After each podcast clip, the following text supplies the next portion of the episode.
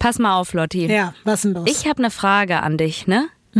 Äh, ich war jetzt die Tage, das Wetter wurde ja besser, ne?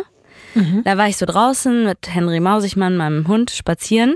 Und dann habe ich einen Typen auf der Straße gesehen, der da so entlang gelaufen ist, sehr gerade, ne? Spießige, er ist gerade gelaufen. auffällig gerade einfach so, ne? Ähm, Also wo, wo man sich denken würde, ja, der hat sein Leben eigentlich im Griff von seinem Gangstyle. Und ähm, Gangnam Style. ja, ich weiß. Und dann, Entschuldigung. dann hat der beim Gehen gepfiffen. Und zwar Ich dachte jetzt wirklich, du sagst gekackt erst. Ich weiß nicht warum. Ich hatte. Es tut mir leid, Ines. Ich weiß nicht warum, weil du wohnst ja, oder du hast ja auch mal eine Sag Zeit lang in der ich Ecke wohne in gewohnt. Prenzlauer Berg. Du hast aber auch eine Zeit lang in der Ecke gewohnt, wo manchmal weirde Sachen passiert sind. Und ich dachte jetzt, vielleicht hat er einfach dahingeschissen. Ja, so nee, hat er Laufen. nicht. Aber ganz ehrlich, damit hätte ich mich besser abgefunden als mit dem Pfeifen. Aber, also er hat gepfiffen. Ja, aber zu laut und zu gut. Kennst du das, wenn so Leute so extrem gut pfeifen können? Und ich würde sagen, im Wald würde ich sagen, ja, das gehört hier hin, das ist in Ordnung. Auf der Straße um 17 Uhr gehst du spazieren und pfeifst richtig laut, Leute. Aber ich, um 18 Uhr oder um 19 Nee, Uhr wäre es was gar anderes? nicht. Gar keine Okay. Uhrzeit. In der Stadt, das, ich dachte, das hat mir sofort Serienkiller-Vibes gegeben. Wie sah denn der Mann aus? Ja, so halb glatzig. Mhm. Brille. Ich glaube, der hatte auch so was wie so einen Rucksack und äh, war groß, also ordentlich Mhm. angezogen. Alles wirklich fast auch schon zu ordentlich. Und er ist, Mhm. Lotti, der hat so laut gepfiffen und richtig gut. So pfeift kein Mensch, der nicht irgendwie äh, Leichen im Keller hat. Weißt du, was so krass ist, Ines? Mein Stiefvater wohnt im Prenzlauer Berg. Oh, oh. Alles, was du sagst, trifft auf ihn zu und der pfeift beim Laufen. Das ist jetzt kein Spaß. Das ist der Stiefvater, der uns hier die Sprachnachrichten geschickt hat, der Schwede, weißt du? Und ohne Spaß, ich weiß ja, wo du wohnst. Und du weißt, dass nur eine Straße weiter meine Mutter und ihr Mann wohnen. Also ich halte es nicht für ausgeschlossen, dass du gerade von meinem Stiefvater redest, Ines. Wirklich jetzt. wirklich, ich, ich lege, glaube ich, meine Hand dafür ins Feuer, dass es ein Stiefvater ist, weil ich habe das noch nie erlebt, dass jemand so krass. Das ist, als ob du Beyoncé auf der Straße singen hören würdest. Das war ein Pfeifen, das ist nicht einfach hü hü hü, ne? Das war Ja. Ge Gesang als Pfiff. Das ist krass. Ich traue ihm das wirklich zu. Soll ich mal gucken, Bitte. ob er mir eine Sprachnachricht mit einem kleinen Eindruck seines Pfeiftalents schickt und wie er so pfeifend durch die Straße läuft und dann können wir gucken, ob's das, ob er es war. Frag ihn mal auch bitte, wo er. Die Leichen Ja. Serienkiller-Vibes, ne? Er hat mir sofort Serienkiller. Ich habe einen ganz großen Bogen um ihn gemacht.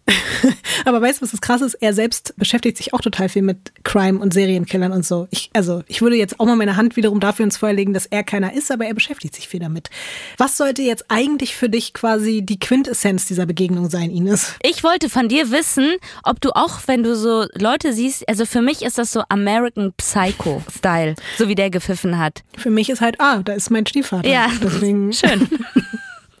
also vielleicht schaffen wir es noch, das aufzuklären, ob er es ist oder nicht. Das wäre der erste Fall, den wir selber gelöst hätten. Von Studio Womans. Das ist Weird Crimes.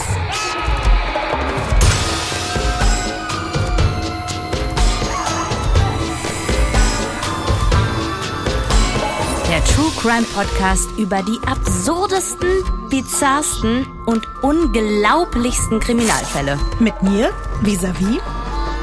Und ich bin Ines Agnoli.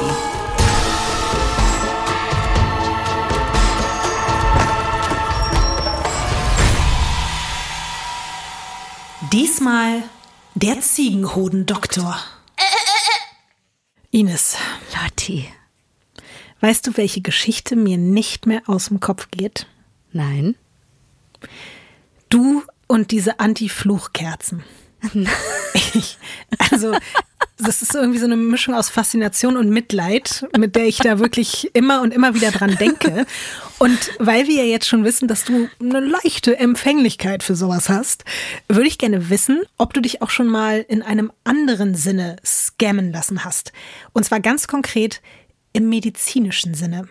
Hast du dich zum Beispiel auf irgendwelche absurden, wirkungslosen Nahrungsergänzungsmittel eingelassen oder hast du irgendwelche bizarren Heilungspraktiken mit dir machen lassen, die nichts gebracht haben? Das würde ich gerne wissen. Also ich traue es dir absolut zu.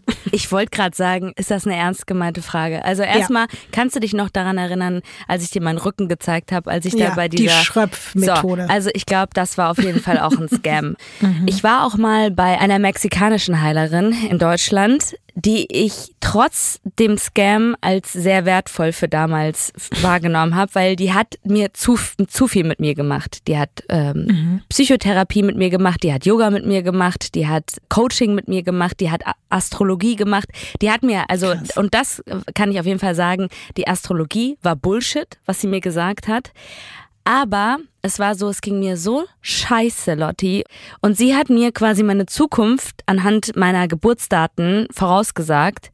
Und es mhm. klang so gut und so rosig dass ich wirklich gesagt habe, hier die 100 Euro, nimm die. Das hat sich so für mich gelohnt, weil ich bin da rausgegangen, auch wenn nichts davon eingetroffen ist. Für eine gewisse mhm. Zeit hat mir das einfach so einen Push gegeben, mhm. dass ich mich selber wieder motivieren konnte, Dinge in die Hand zu nehmen und nicht alles schwarz zu sehen, dass ich sage, obwohl es ein fucking Scam war, hat er sich aber im Gegensatz zu den Kerzen wirklich rentiert. Und zum Glück hat dir diese Person ja jetzt nicht so wirklich im medizinischen Sinne irgendwas an deinem Körper äh, verändert, verursacht, irgendwas rausgenommen, reingepackt, äh, abgeschnitten.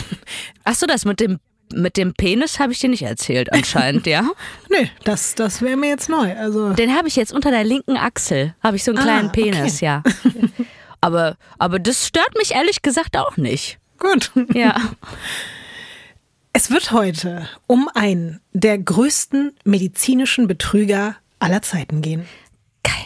Es geht heute um einen falschen Arzt, der vor allem durch die Verzweiflung impotenter Männer steinreich geworden ist. Oh oh. Und der durch sein Verkaufsgenie und sein Manipulationstalent auch Medien und Politik im Sturm erobern konnte. Ein Mann, der trotz der weirdesten Behandlungsmethoden und immer mehr Blut an seinen Händen über mehrere Jahrzehnte unbehelligt weiter praktizieren konnte. Wir sprechen heute über den Aufstieg und Fall des berüchtigsten Quacksalbers des 20. Jahrhunderts, Dr. John Romulus Brinkley. Okay. Das Krasse ist, Ines, ich schwöre dir, auch wenn das heute wirklich der älteste Fall ist, den wir bislang hatten. Der älteste? Es ist aber auch, dank des Hauptakteurs, einer der best dokumentiertesten, den wir hier jemals hatten. Mhm. Und deswegen wirst du heute mit Fotos und Tönen zugeballert. Oh, Leute, ich habe es auch schon gesehen. Ich muss sagen, ich war so ein bisschen durstig nach äh, den ja. letzten zwei Folgen, also was ja. die Fotos betrifft. Und deswegen, ich sehe diesen Stapel und der hat mich auch ja. schon wirklich, ich war so erleichtert, als ich jetzt gesehen habe, dass es heute wieder mehr Fotos gibt. Ich muss aber vorweg sagen, wie gesagt, der Fall ist sehr alt. Die Druckerqualität gepaart mit den alten Fotos. Ich kann dir nicht immer versprechen, dass die Fotos schön sind, aber es ist krass. Es ist einfach sehr, sehr verrückt. So, wir beginnen tatsächlich im Jahr 1885. What? Yes. Da wird nämlich John Romulus Brinkley geboren, im amerikanischen Bundesstaat North Carolina. Er ist der uneheliche Sohn eines Armeearztes und so kommt er schon als Kind mit dem Thema Medizin in Kontakt. Und leider auch deswegen, weil seine Eltern beide unfassbar arm sind und sich selbst kaum ärztliche Behandlungen oder Medikamente leisten können. Und so stirbt seine Mutter an einer Lungenentzündung, da ist er gerade mal fünf, und sein Vater nur fünf Jahre später. Ei. Mit zehn steht er also wirklich als kompletter Vollweise oh am Grab seines Vaters. Und er trifft dort eine Entscheidung, die sein ganzes Leben beeinflussen wird. Und ich bin sehr, sehr stolz, dass ich das jetzt hier gefunden habe und davon wird es heute noch mehrere Momente geben. Es gibt nämlich unglaublicherweise einen Originalton von Brinkley. Er beschreibt diesen Moment, als er damals am Grab stand und den hören wir uns jetzt mal an. Mama had died on April 23rd, 1891, when I was just a little more than five years of age. And I did not have any brothers or sisters. So when Daddy was gone, everything was gone. And as I stood by his unfilled grave, in my little heart of hearts I resolved to be a doctor like Daddy was. Wie 1800 kann dieser Ton bitte sein? Auch noch mit der Musik im Hintergrund, oder? Ich muss zugeben, der Ton wurde nicht 1800, sondern dann 1900 irgendwas aufgenommen. Es klingt auf jeden Fall so ein bisschen Titanic-mäßig. Mhm, aber ist geil, oder? Ja. Ich finde das so krass, dass man einfach von so einer Zeit auch noch solche Aufnahmen hat und so. Ich liebe das.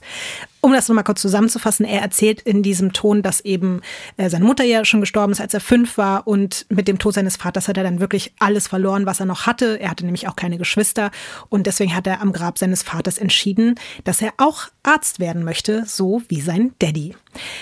Ich habe dir jetzt auch mal ein Bild mitgebracht vom kleinen John Romulus. Da war er nämlich auch genau zehn Jahre alt, als er eben zum Vollweisen wurde. Und das kannst du dir jetzt mal angucken. Wo können sich ja denn eigentlich alle anderen angucken? Oh, gute Frage auf weirdcrimes-podcast. Und da könnt ihr auch Likes da lassen und äh, Liebe und mit uns sprechen und alles. Also der sieht aus wie ein Herzensbrecher, oder? also ja, ich weiß, was du meinst. Beschreib ihn doch mal. Also, das ist auf jeden Fall so ein Kind, wo ich sagen würde, so sah wahrscheinlich Justin Bieber auch aus, als der jung war. Krass. Mhm. Also dann wahrscheinlich mit einer Cappy und nicht irgendwie diesem Hut, den er da auf hat. Also ist es auf jeden Fall, ich finde, ein richtiger Sunny Boy, mhm. wo man sagen würde, ja, der wird später auf jeden Fall keine Probleme haben, Frauen kennenzulernen. Obwohl, ich finde krass, dass du sagst Sunny Boy, weil ich finde, er sieht schon aber auch traurig aus. Oder ja? Oder aber diese Fotos von damals sehen immer alle depressiv und traurig aus. Ich habe auch das Gefühl, die durften damals auf Fotos nicht lachen. Stimmt schon irgendwie, ne? Aber er ist tatsächlich dann in dieser Zeit schon als eben zehnjähriger Junge komplett auf sich allein gestellt. Der wohnt übergangsweise bei Verwandten, bei seiner Tante zum Beispiel, dann aber auch in irgendwelchen Einrichtungen für Waisenkinder. Er besucht dementsprechend auch nur unregelmäßig die Grundschule und fängt schon mit elf an, Gelegenheitsjobs zu übernehmen, um nicht zu verhungern. Zum Beispiel arbeitet er als Postbote. Mit elf? Ja. Boah, das ist ein richtiger Knochenjob. Es war zu der Zeit aber auch nicht so ungewöhnlich, dass man eben schon in dem Alter angefangen hat. Natürlich hatten die meisten das Glück, dann trotzdem vielleicht auch noch Eltern zu haben, aber das war auf jeden Fall die Realität, dass eben viele Kinder auch gar nicht mehr zur Schule gegangen sind und schon gearbeitet haben. Ich habe mit zwölf Zeitungen ausgetragen und ich fand das auch, es war ein richtig, richtig harter Job. Dann fühlst du ja John Ich, ich fühle den Pain, wie, wie man merkt, ja. Sein Traum ist aber weiterhin eben Arzt zu werden und der ist wirklich 24-7 in seinem Hinterkopf.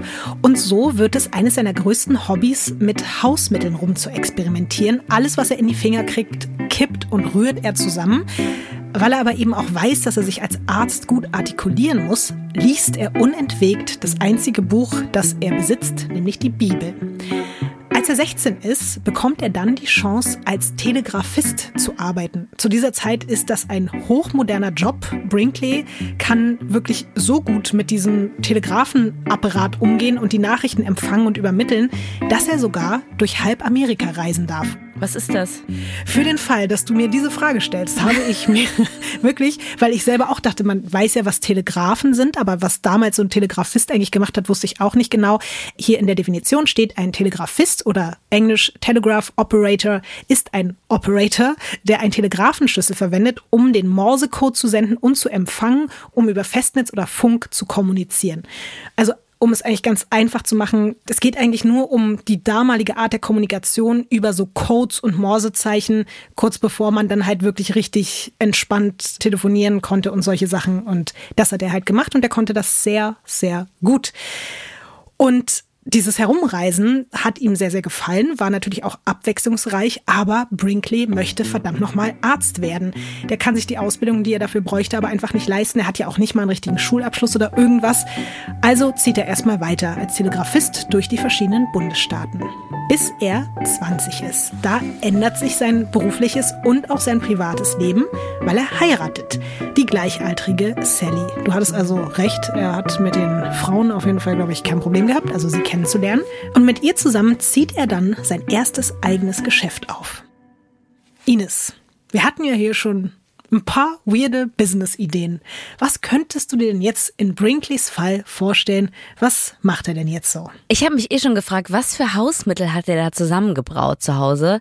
Weil das ist ja ein Unterschied, ob man jetzt sagt, ich mache jetzt hier Öl und Essig-Kombination und hau da auch noch ein bisschen Senf rein, ne? Und merke, oh, für einen Salat gar nicht so verkehrt. Ich habe mhm. zum Beispiel mal, als meine Eltern weg waren, war super viel alleine zu Hause. Bei uns gab es nie mhm. sowas wie eine Nanny. Und dann habe ich mal eine Kaugummi-Zigarette angezündet und die ist geschmolzen mm. und auf meinem nacktes Bein. Äh, ich habe bis heute noch eine Narbe davon, weil sich halt so in meine Haut gefressen hat. Dann habe ich es aufgegeben, mit Hausmittelchen in Anführungszeichen zu experimentieren. Mhm. Und ich habe mich jetzt auch gerade gefragt, im ersten Moment, vielleicht haben die sowas wie Cremes oder sowas halt gemacht. Du hast ja auch gesagt, weird. Ähm, du warst aber schon ganz schön nah dran, muss ich sagen. Also mit Cremes? Mhm. Intimcremes, Achselcremes. Wenn man so einen kleinen Penis in der Achsel hat, vielleicht dann in Kombination, sowas? nee, keine kleine Achselpeniscreme, aber in der Art. Also, ich sag dir erstmal, was sie gemacht haben. Sie sind durch North Carolina gereist, durch die ganzen Städte und Dörfer dort und haben auf den Marktplätzen eben tatsächlich selbst zusammengemischte angebliche Heilsäfte und Salben vorgestellt. Und um diese vermeintlich patentierte Medizin auch verkaufen zu können, haben sie so kleine Theaterstücke auf der Straße vorgeführt. Das war sozusagen der eigentliche Job. Sally. Also Influencer waren das. Ja, ja, genau so. Die, die Influencer des Ende oder Anfang 19. Jahrhunderts, ja. Aber warte, ich verwechsel, es ist 20. Jahrhundert. Es ist immer, wenn es quasi ab 1900 ist irgendwas so ist, dann das Scheiße, 20. Oder? Jahrhundert. Ja. ja. Das ist für Dyskalkulieköpfe auf jeden Fall auch der größte Scherz. Ich finde es auch also so, ich finde es auch so, was soll das? Ja. ja. Wir hassen das. Ja. Ich weiß noch, äh, wie viel Prozent sind 10 von ja, 90 lassen Millionen? wir das. Nee, was? Okay. Ja, gut, ist es auf jeden klar. Fall gut, naja. dass es sehr viele schlaue Köpfe gibt, die ja, auf weirdcrimes-podcast auf unserem Instagram-Kanal alle Fehler korrigieren, die wir hier ja. machen. Ja. Und auch wenn wir, das finde ich auch das Schöne, auch wenn wir ab und zu hier mal einen kleinen Fehler machen, kriegen wir trotzdem sehr gute Sternebewertungen auch hier. Also wenn ihr könnt, dann hier weiter, ne? Fünf Sterne und dann werden wir noch besser und wir werden noch weniger Fehler machen. So, so auf jeden Fall spielt Sally die Patientin immer mit unterschiedlichen Symptomen und Brinkley stellt dann dort als Arzt im Kittel Diagnosen und schmiert ihr diese selbstgemischten Cremes irgendwo hin. Keine Ahnung, ob jetzt auch in den Intimbereich, das weiß ich jetzt nicht, aber auf jeden Fall sind das dann so kleine Theaterstücke und diese angeblichen medizinischen Säfte, die ihr ihr dann zu trinken gibt oder diese Cremes, heilen sie dann immer. Und am Ende ist sie gesund und glücklich und die Zuschauenden bekommen dann die Möglichkeit, sich diese angepriesenen Produkte exklusiv zu erwerben. Ich glaube, so haben auch schon einige Sekten angefangen. Und ich sag mal so, äh, wahrscheinlich, wenn ich nicht jetzt leben würde und damals, vielleicht war es auch so, dass ich damals mhm. gelebt habe und ich war Teil einer Sekte. Mich würde es nicht Vielleicht wundern. bist du auch da auf dem Marktplatz langgelaufen in North Carolina und hast von Sally und Brinkley ja. auch irgendeine komische yes, Creme abgekauft oder einen Heilsaft. Yes, yeah. I think uh, they have uh, recht with the Reiberei hier irgendwo mhm. unter der Achsel. I have the same problems. Ja, yeah, I feel it.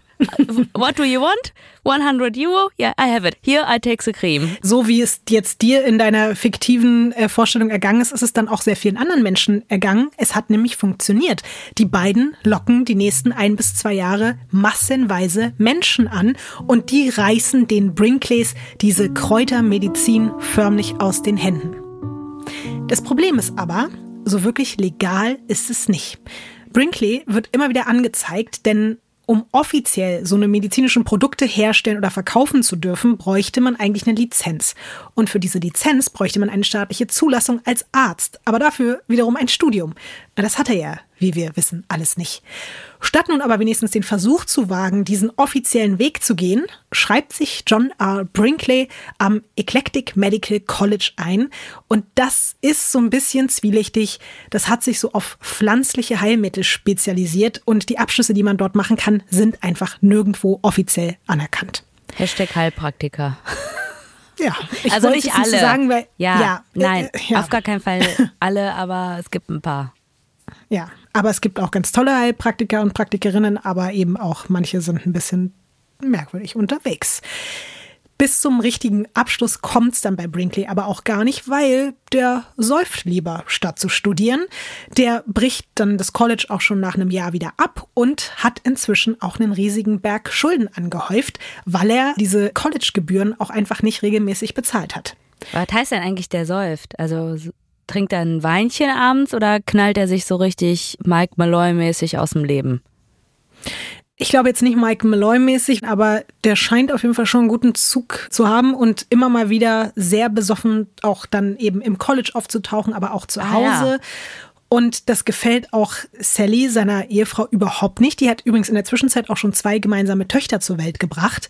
Und die setzt ihm jetzt ein Ultimatum, weil die hat auch keinen Bock mehr auf dieses ganze Ich will Arzt werden Ding. Die sagt jetzt, entweder du gibst den Traum auf, Arzt zu werden, oder wenn du es nicht machst, dann nehme ich die Töchter und hau ab und verlasse dich. Da sind wir jetzt übrigens im Jahr 1913. Was glaubst du, wie sich Brinkley entschieden hat? Familie oder der Traum, Arzt zu werden? Ja, der Traum, Arzt zu werden, auf jeden Fall. Das hast du sehr gut erkannt.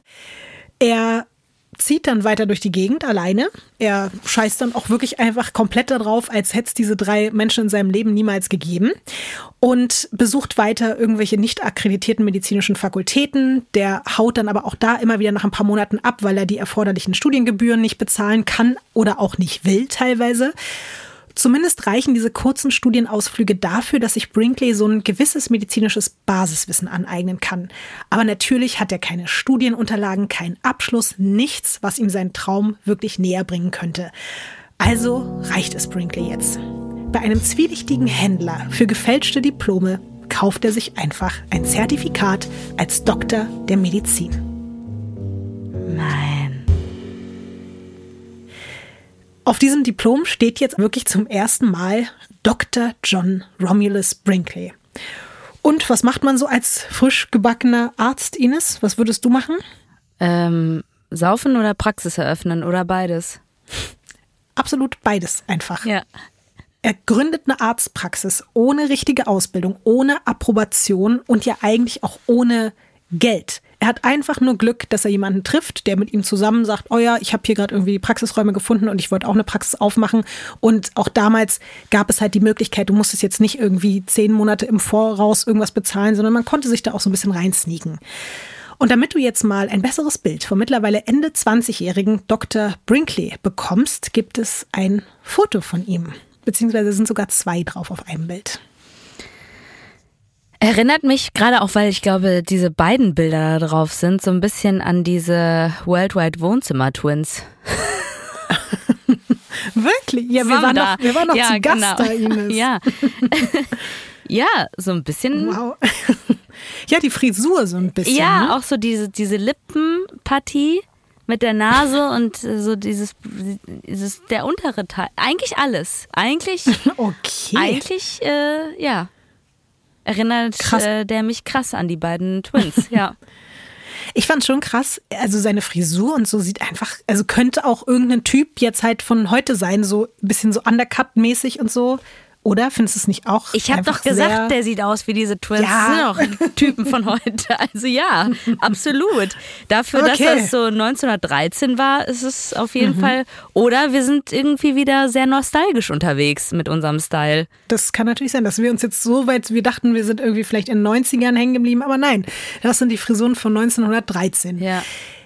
Ich hatte ja ganz zu Beginn schon angedeutet, der frisch gebackene Dr. Brinkley fokussiert sich in seiner Praxis auf ein Spezialgebiet. Hast du es am Anfang mitbekommen, was ich gesagt habe?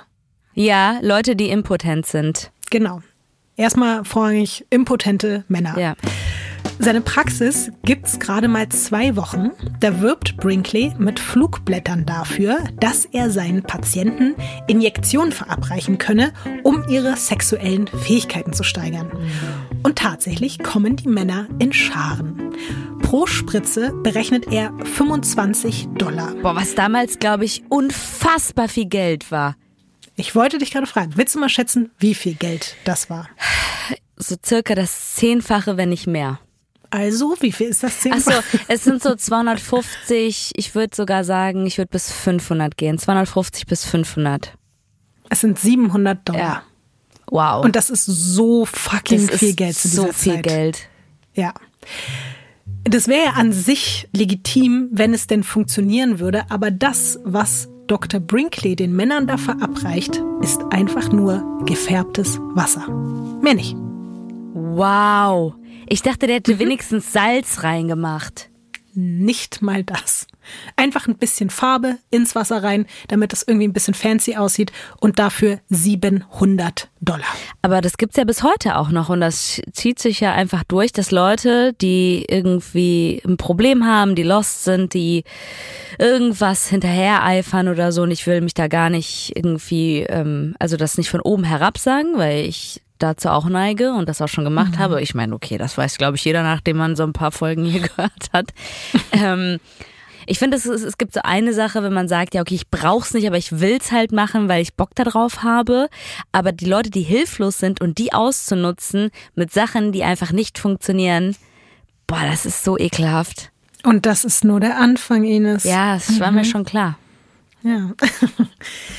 Diese komische Masche kann er aber nur vier Monate durchziehen, denn 30 bis 40 ortsansässige Geschäftspartner sind ihm wegen unbezahlter Mieten, Stromrechnungen und Schulden für Kleidung und pharmazeutische Vorräte auf den Fersen.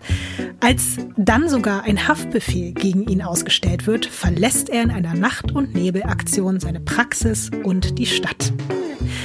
Auf seiner Flucht lernt er dann die 21-jährige Minnie kennen. Obwohl er ja eigentlich noch mit Sally verheiratet ist, gibt er dieser neuen Frau nur vier Tage nach dem Kennenlernen das Ja-Wort. Kurz nach dieser Hochzeit wird er dann zwischenzeitlich aber sogar doch noch verhaftet, hat aber das unfassbare Glück, dass sein neuer Schwiegervater, der by the way übrigens auch Arzt ist, seine offenen Schulden begleicht. Und der Mann ist so begeistert von Brinkleys Ideen, vor allem rund um die männliche Fruchtbarkeit, dass er ihm sogar jede Menge Startkapital für eine neue Praxis vorschießt. Okay, der muss ja wahnsinnig manipulativ sein. Dass das alles funktioniert. Also man denkt sich immer so, wie kann man das machen? Aber das, es gibt ja wirklich diese Leute, die so begeistern können, indem sie reden und andere dann so mitziehen. Da ist er ganz vorne mit dabei. Ja. Es dauert dann wirklich auch nur ein paar Monate und Brinkley eröffnet diese neue Praxis in Kansas im kleinen verschlafenen Örtchen Milford.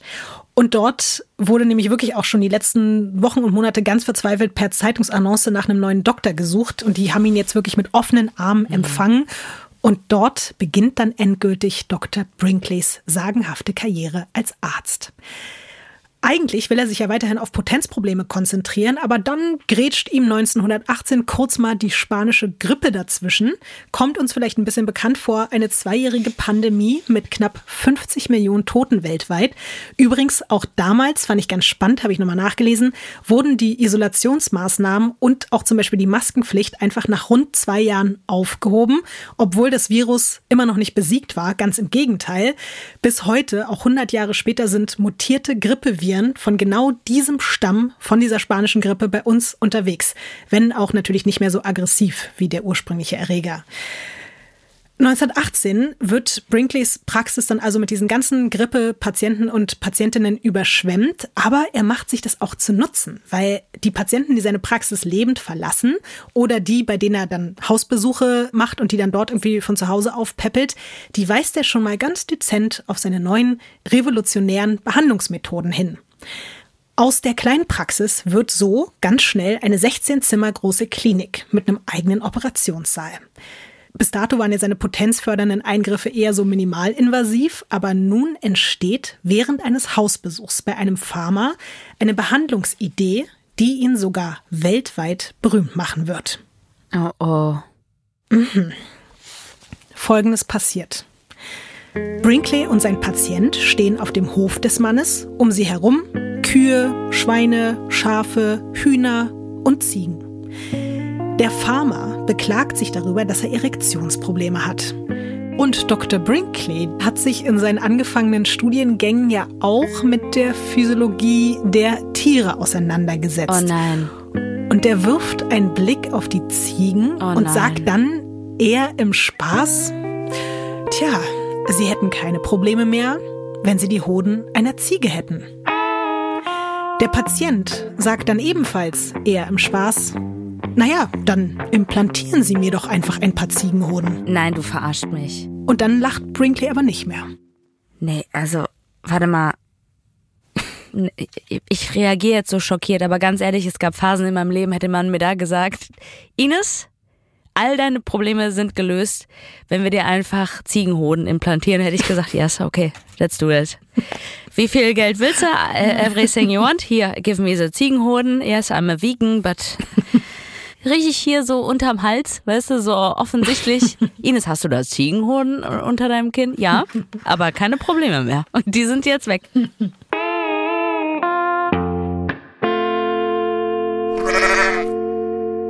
Es dauert nur ein paar Wochen und dann reist Dr. Brinkley nach Chicago, um dort einen Kurs in Chirurgie zu belegen. Ein Kurs? Mhm, ein Kurs ein Kurs in Chirurgie ist, mhm. also ich finde, Kurs und Chirurgie gehört für mich nicht zusammen. Das ist ein komplettes Studium. Chirurgie. Vor allen Dingen fällt er auch noch in diesem Kurs durch. Das ist nicht dein Ernst. Ja. Und bevor er dann mal wieder ohne Zertifikat nach Hause fährt, sagt er dem Professor, der ihm wiederum rät, sich beruflich vielleicht anderweitig umzusehen, Zitat, ich habe einen Plan in petto, und die ganze Welt wird davon erfahren. Er wird Recht behalten. Was glaubst du, Ines, was passiert denn jetzt, als Brinkley zurück in Milford ist? Äh, ich glaube, das wird jetzt ein neues Ding sein, der Ziegenhoden allen möglichen Männern unterjubelt. Und mit unterjubelt meine ich, also so wirklich rein, das wird richtig reingestopft, ja. Ähm, ich habe dir mal ein Bild mitgebracht. Nein, keine Sorge. Das hat sich jetzt ich hätte schlimm, mir das schlimmer sofort angehört, angeguckt. nee, keine Sorge. Aber dreh's gerne mal um und erzähl, was du siehst. Ja, das sieht gruselig aus. Und das ist auch mit der Druckerqualität wirklich. Hui, hui, hui, hui, hui.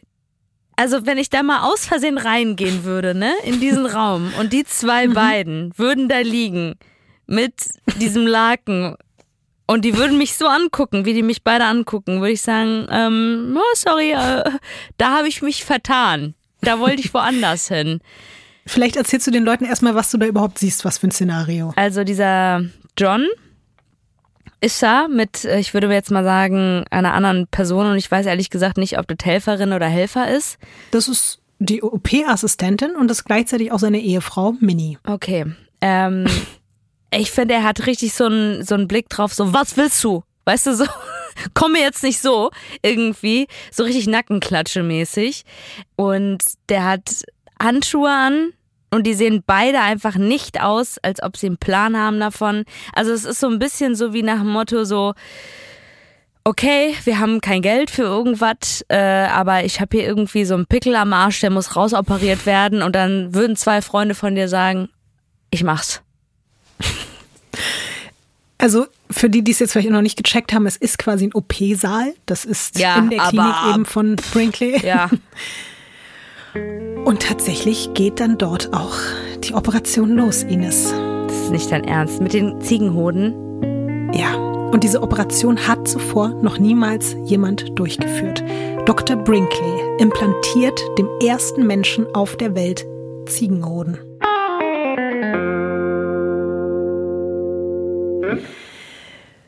Was denkst du, wie geht diese Operation aus? Nicht gut. Also ich weiß jetzt nicht, ob die Person stirbt. Ich glaube, man kann sowas schon überleben, wenn man das auch irgendwie abschnürt oder irgendwie sowas. Also ich meine, man muss ja die Blutung dann irgendwie stoppen. Ah, ich weiß jetzt nicht, bei den Hoden ist nicht so viel Blut wie beim Penis, aber ich weiß nicht, inwieweit die Connections da auch irgendwie so sind so wie du mich anguckst, sage ich, die Person ist gestorben. Also dein Blick ist auf jeden Fall die. Ich grinse Ines. Nee, aber die Person, also so wie du guckst, ist richtig so, oh, Ines, glaubst du wirklich, dass die Person überlebt hat? Knapp ein Jahr später bringt die Ehefrau des eigentlich als impotent und zeugungsunfähig geltenden Patienten einen Sohn zur Welt. Billy. Und davon habe ich dir jetzt mal ein Foto mitgebracht. Boah, das wäre jetzt so geil, bevor ich das Wenn er einen Ziegenkopf hätte. jetzt halb Mensch, halb Ziege wäre. Ew. Äh, Ich weiß nicht. Ich lese mal, währenddessen du dir das anguckst, ganz kurz vor, was da drauf steht. Kansas-Chirurg verwendet Ziegendrüsen, um Zeugungsunfähigkeit zu heilen. Erstes Ziegendrüsen-Baby. Dr. Brinkley und Billy.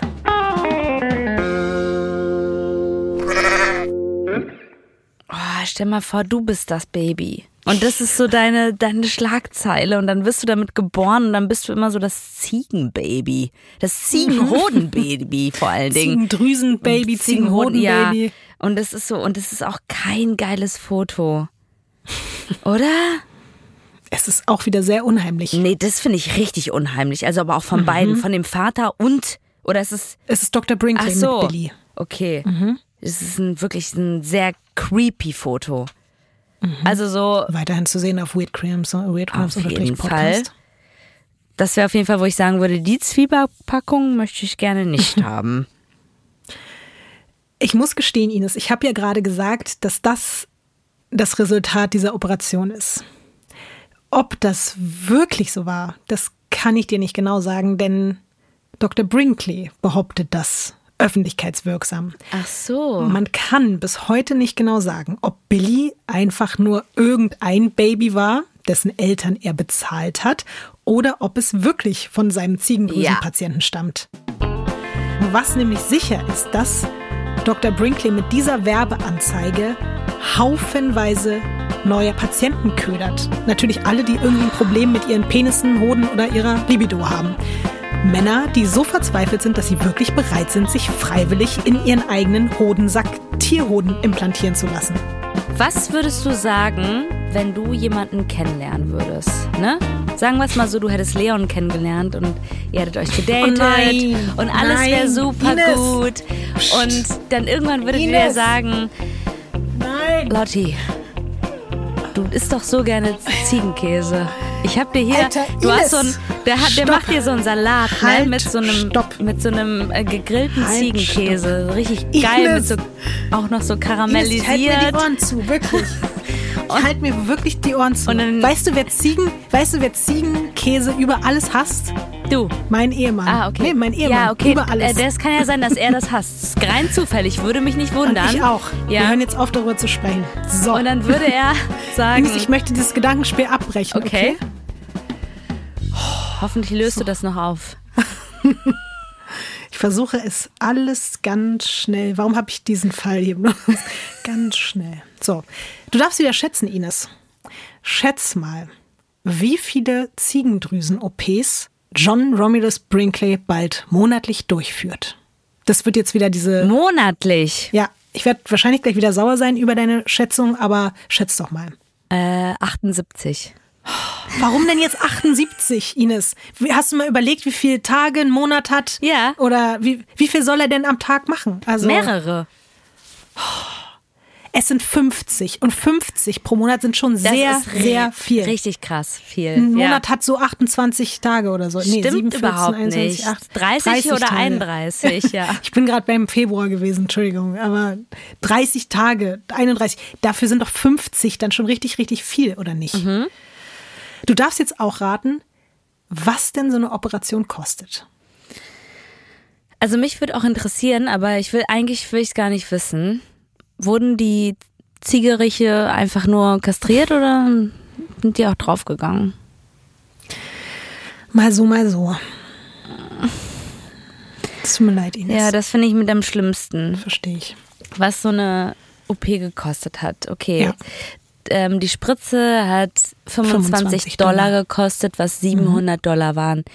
Ich würde mal sagen, irgendwie so knapp 200 Dollar. Es sind 750 Dollar, was umgerechnet nach heutigem Stand 12.500 Dollar Das ist ungefähr nicht wären. dein Ernst. Wer hatte denn das- damals das Geld? Und 50 im Monat, nur in Kansas allein. Die sind aus den kompletten USA angereist vor allen Dingen natürlich gut betuchte Männer, die das gehört haben und die sich dann dort operieren lassen haben. Für natürlich Normalverdienende oder also die, die Unterschicht oder so war es natürlich überhaupt nicht machbar, sich sowas zu leisten. Aber du hast es gerade schon ganz gut ausgerechnet. Monatlich sind das eben zu damaligen Verhältnissen knapp 40.000 Dollar, was heute 625.000 Dollar im Monat bedeuten würde. Von einem Chirurgen, der keiner ist? Mhm, der nicht mal ein Arzt ist, ja. also der gar nichts ist eigentlich. Ein Telegrafist, ja. Und auch das zeigt nochmal, dass es eben nur gut betuchte Leute sind. Am Anfang bringen die Patienten nämlich noch ihre eigenen Ziegen zur Operation das mit. Das ist nicht dein Ernst, Lotti. Mhm. Ey, dann fährst du da mit einer Ziege im Zug und sagst, ja, yeah, this, this is the goat. I want genau this Eier. Ich finde es aber ehrlich gesagt, dass es noch ein bisschen stranger wird, weil Brinkley schafft sich dann eine eigene Ziegenherde an. Seine Frau Minnie hat viele Jahre später in einem Interview erklärt, warum überhaupt Ziegen und welche Art von Ziegen sie ausgewählt haben. Und dazu hören wir uns jetzt mal einen Ton an. And uh, he found out that the goat was the only, the healthiest animal. The Toggenburg, not the billy goat, you know. Not an Angora. Mangy. Not an Angora. Had to smell to high heaven. no, these little Toggenburgs, and we used them two, uh, two months old. And uh, they were very small. There wasn't too much of it, you know. Kaum was verstanden, bitte übersetzt es für uns. Sie sagt, dass ihr Mann halt herausgefunden hätte, dass Ziegen wirklich die gesündesten Tiere sind und vor oh. allem die oh. Toggenburg-Ziegen, nicht die normalen Geißböcke und auch nicht die Angora-Ziegen, weil den Geruch würde niemand aushalten. Und ich habe dir dazu noch mal ein Bild ja. mitgebracht. Ich will dich damit jetzt nicht quälen. Ich will nur auch die Absurdität dieser Situation aufzeigen. Du siehst jetzt auf dem nächsten Foto nämlich die Toggenburg-Ziegenherde direkt neben dem Krankenhaus. Das Bild ist richtig schlechte Druckerqualität. Dafür kann ich doch nichts. Ja, das ist ein ähm, Bild, wo man so eine Herde sieht äh, und so ein kleines Häuschen. Ganz ehrlich, man erkennt da kaum drauf was, oder? Ich wüsste nicht mal, ob die jetzt wuschig sind oder nicht. Wichtig ist nur, da sind diese Toggenburg-Ziegen drauf. Und damit du dir das jetzt vorstellen kannst, Ines, ja, da ist dieses Krankenhaus. Daneben ist dieser Stall mit diesen Ziegen. Ja. Kurz vor der Operation sind die Männer zu diesem Gehege gegangen, haben die Tiere und vor allem natürlich ihre Hoden und ihr Verhalten begutachtet, haben sich dann die in ihren Augen potenteste Ziege ausgesucht und der Mann und die Ziege wurden dann gemeinsam in den Operationssaal geführt und fast parallel zueinander operiert. Komplett absurd. Ich finde es komplett absurd, diese Vorstellung ich glaube, das ist aber auch ganz viel so meine Tierliebe oder sowas halt, ne? Also es ist genauso, als ob mir jemand sagen würde, so, ja, ich habe mir eine Tasche gekauft und dann bin ich erstmal in den Laden gegangen, habe ich mir die Schlange ausgesucht oder das Krokodil, dann wurde das da brutal abgeschlachtet und danach bin ich mit einer richtig schicken Tasche da rausgegangen. Mhm. Das ist richtig krass aber sich dazu auch noch etwas von diesem Tier an- oder einnähen zu lassen. So. Und ich meine, eine Ziege oder auch ein Bock stehen ja jetzt nicht, also wenn die jetzt sagen, ich erlege hier einen Löwen oder dann lasse ich mir die Klöten von dem Löwen schön unten bei mir rantackern, dann würde ich noch sagen, okay, ja, eklig, aber ist wahrscheinlich für dein Ego super wichtig, aber dass man sich so eine Ziegenklöten da unten ran machen lässt, das ist jetzt auch so, also kein Mann würde ja sagen, hör mal, eine Ziege, das ist genau das Gangster-Level, was ich erreichen möchte. Es ist aber auf jeden Fall so, dass sich diese Methode, so absurd sie natürlich ist, einfach weit über die Grenzen von Kansas hinaus rumspricht. Zum Beispiel hört der Besitzer der Los Angeles Times davon und der fragt Brinkley dann, ob er einen seiner Redakteure operieren würde und dafür bietet er ihm eine riesige Story in der LA Times an, inklusive der Behauptung, Dr. Brinkley habe bereits über 1200 erfolgreiche Operationen durchgeführt, was de facto einfach nicht stimmte. Aber natürlich lässt sich Brinkley nicht zweimal bitten und reist nach LA und bekommt dann diese riesengroße Story in der LA Times. Die Publicity in der Zeitung ist für ihn Gold wert. Immer noch mehr Patienten pilgern in seine Klinik und Brinkley wird als lokale Legende gefeiert. Und der zelebriert das auch dementsprechend. Zum Beispiel finanziert er ein Baseballteam, das er in Brinkley Goats umbenennt. Und die haben dann auch einfach so eine Ziege Ja. auf ihrem Trikot und laufen dann damit rum. Aber ich glaube, das ist eh so ein, so ein Ding, ne? Wenn man dann so äh, irgendwelche Sportvereine kauft und dann das so fördert. Aber der Typ ja. implantiert Ziegenhoden und macht dann Ziegen auf das Trikot und seinen Namen. Es ist halt einfach so. Ja, wow, aber ganz okay. ehrlich, ich find's auch total absurd, ne? Aber irgendwie, ey, ich leg dafür meine Hand in was auch immer. In Ziegenhoden. In Ziegenhoden rein, dass es heute genauso funktionieren würde. Safe. Frauen würden sich Ziegenhoden in die Wimpern machen lassen, wenn man davon geilere Wimpern bekommen würde oder sowas. Oder in die Lippen rein. Ich habe Ziegenhoden in der Lippe. Weil das hält besser als Hyaluron. Safe. Alle. Bei Love Island. Die hätten alle nur noch Ziegenhoden in den Lippen. Ich weiß auch nicht, ob in einem Podcast jemals schon mal so oft Ziegenhoden gesagt wurde wie in diesem hier. Nee, aber warum auch? Ja, warum auch? Aber das, du hast auf jeden Fall auch schon so ein bisschen recht vielleicht mit der Moral von der Geschichte, aber dazu kommen wir später. Brinkley ist zwar jetzt wirklich schon ganz oben angekommen, aber das reicht ihm alles noch nicht. Er hat eine Idee, worüber er seine Operation an noch mehr Männer verkaufen könnte. Kannst du dir vorstellen, was für eine Idee das ist? Kleiner Tipp, es hat was mit uns zu tun. Äh, Radio? Richtig. Radio. 1923 hat er genug Kapital angehäuft, um eine Radiofunklizenz zu beantragen. Und er bekommt sie auch. Der macht also nicht nur irgendwie Radiowerbung, sondern er hat sich einen eigenen Radiosender gekauft. Brinkley nennt ihn KFKB, steht für Kansas First, Kansas Best dieses ganze Radio-Ding ist zu diesem Zeitpunkt ein unglaublich schlauer Move, weil Radio wirklich noch ganz, ganz am Anfang ist. Aber die Leute sind verrückt danach. Es ist erst der vierte Radiosender überhaupt in den USA. Ich habe mal geguckt, in Deutschland startet übrigens erst ein paar Monate später, im Oktober 1923, die allererste nationale Radiostation. Er ist also wirklich auch ein Pionier damit auf diesem Gebiet, muss man einfach sagen. Brinkley geht es natürlich hauptsächlich darum, dass seine Werbung von möglichst vielen Menschen gleichzeitig gehört wird. Dazwischen sorgt er aber mit seinem teils wegweisenden Programm dafür, dass man ihn eben nicht nur ich, sondern auch wirklich die Radiowelt ihn als einen Pionier des Radios bezeichnet und das KFKB zum beliebtesten Radiosender in ganz Amerika avanciert. Zwischen Brinkleys Verkaufsspots laufen nämlich Wetterberichte, Französischunterricht, astrologische Vorhersagen, aber natürlich auch Musik. Brinkleys Sender ist der erste überhaupt, der Country im Radio spielt. Und er hat noch eine Gemeinsamkeit mit deiner Radio- und Podcast-Vergangenheit. Er traut sich über ein Thema zu sprechen, das für die anderen ein absolutes Tabuthema ist. Ficky, Ficky! Ganz genau.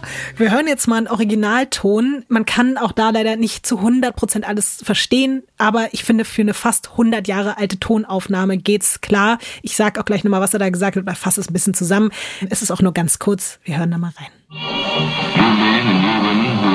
Sexually dead, sexually weak, men and women who have lost their sex glands by accident, injury, or surgery, Also so stelle ich mir ungefähr ganz schlechten Dirty Talk vor. Sexy Sex, sexy Sex. Ja, eigentlich war das auch schon die Übersetzung. Ja, er sagt halt einfach an alle Männer und Frauen, die sexuell tot sind, die sexuell nicht mehr gut funktionieren. Es geht eher so ein bisschen um die Ansprache und das ist schon zur damaligen Zeit auch richtig skandalös, dass sich jemand traut, auch so das auszusprechen. Und das ist einerseits dann so ein bisschen wie eine Aufklärungssendung, aber andererseits appelliert er halt auch unterschwellig permanent so an die Egos der Menschen. Und er kommt dann immer irgendwann mit der Lösung aller Probleme um die Ecke, nämlich der Ziegendrüsenoperation. Mittlerweile operiert Brinkley nicht nur Männer, sondern auch weibliche Patienten. In diesem Fall ist es aber so, dass die Frauen die Eierstöcke der Ziegen eingepflanzt bekommen, um beispielsweise Unfruchtbarkeit oder fehlende sexuelle Lust zu heilen.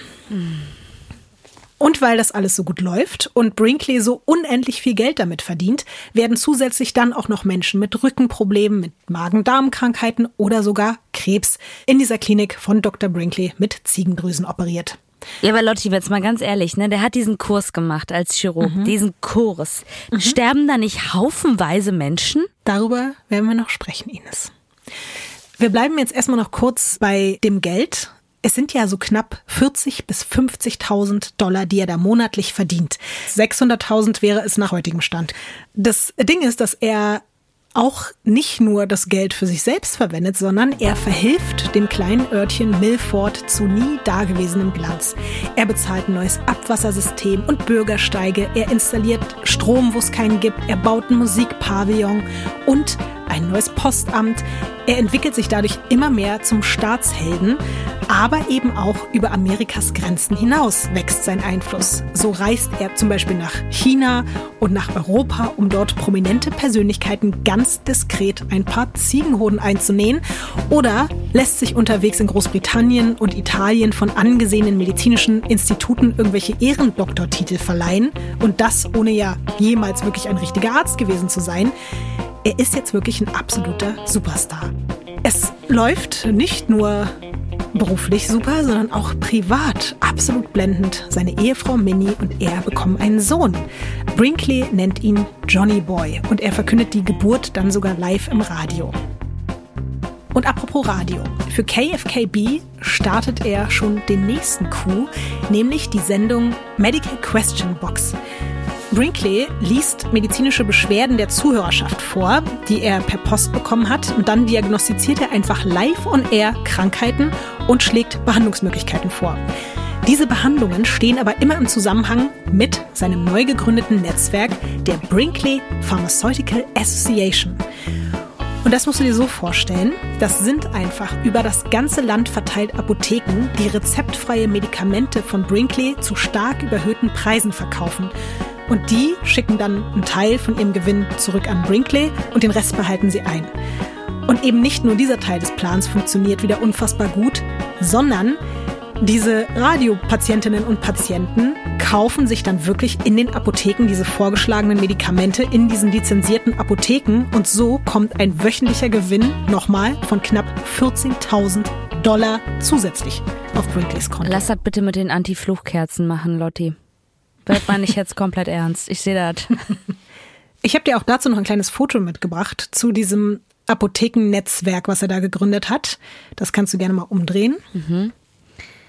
Was siehst du da? Ähm, erstmal eine Coca-Cola-Werbung, sehr auffällig. Ist es von der Apotheke? Mhm. Also so ein Drugstore. Das ist so quasi DM mit einer Apothekenabteilung, ähm, so Abteilung, ne? Mhm. Ja, genau. Mhm. Ach so, krass, das sehe ich jetzt erst. Also man sieht diese quasi diese Fensterfront und dann steht ganz fett in der Mitte Dr. Brinkleys Prescriptions filled here. Weil diese Apotheke da, die gehört ihm ja nicht oder dieser Drugstore. Es ist nämlich so, dass wirklich so viele Apotheken sich freiwillig an ihren Fensterscheiben diese Werbung da draußen dran klatschen, dass man die Brinkley-Rezepte bei ihnen einlösen kann, weil das an einem Tag mehr Kunden und mehr Geld bringt als das normale Apothekengeschäft in mehreren Monaten. Also profitieren halt die Apotheker und Apothekerinnen auch total davon. So ein bisschen so wie Corona-Tests hier. Stimmt. Es läuft also wirklich alles wieder fantastisch für den falschen Dr. Brinkley, aber mit wachsendem Ruhm steigt natürlich auch die Zahl derer, die dich kritisch beäugen und in diesem Fall natürlich auch vollkommen zurecht. Es gibt eine Behörde, die American Medical Association, und die hat Brinkley vor allem wegen dieser Ziegensache auf dem Schirm. Willst du jetzt einfach mal schätzen, wie erfolgreich diese ganzen Ziegendrüsenoperationen jetzt wirklich waren? Willst du einfach mal so ins Blaue hinein, wie viele Menschen wurden wirklich geheilt, wie viele Menschen haben Kinder gezeugt? Das darfst du gerne mal schätzen. Okay, äh, aber das ist jetzt nicht, wie viele Menschen haben das überlebt? Nee. Es geht jetzt um die positiven Ausgänge. Null. Richtige Antwort. Ja. es gibt keine Menschen, die dadurch geheilt wurden. Es gibt keine Billies, es gibt keine Ziegendrüsenkinder. Diese ganze Operation ist eine einzige Farce. Und genau das ist nämlich auch der Grund, warum diese Behörde auf ihn aufmerksam geworden ist.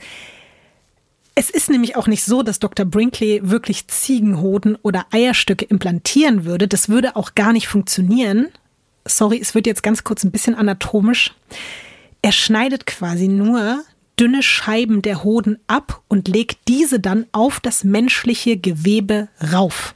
Also, keine Ahnung, wie wenn du eine Stulle belegst, legst du den Käse auf die Stulle, weißt du so, aber mehr halt einfach nicht. Den Käse auf die Und dadurch, ja, Käse, Hoden, Hodenkäse. Mhm. Dadurch, dass das Ziegendrüsengewebe ja dann auch gar nicht mehr durchblutet ist, weil es ja abgetrennt wurde von dem eigentlichen Ort, an dem es gewohnt hätte und auch weiter hätte wohnen sollen, stirbt es dann einfach im Körper des Patienten ab und hat keinerlei Nutzen. Ganz im Gegenteil, das kann zu schweren Entzündungen führen, bis hin zur Blutvergiftung und zum Tod. Und dass es so weit gekommen ist, scheint kein Einzelfall zu sein. Dr. Morris Fischbein, einer der Vorsitzenden dieser AMA, dieser Medical Association, der stellt bei seinen Ermittlungen fest, und der hat schon über Jahre heimlich ermittelt, dass Dr. Brinkley immer mehr Sterbeurkunden in seiner Klinik ausstellt. Und zwar für Menschen, die wirklich komplett gesund bei ihm aufgetaucht sind, aber die Klinik nicht mehr lebend verlassen haben. Du Scheiße. Und darüber hinaus gibt es noch eine riesige Dunkelziffer an weiteren Patienten, die ein paar Wochen oder auch nur Tage nach der Brinkley-OP irgendwo anders verstorben sind, die man noch nicht mal groß irgendwie zählen kann und welche, die schwer krank geworden sind.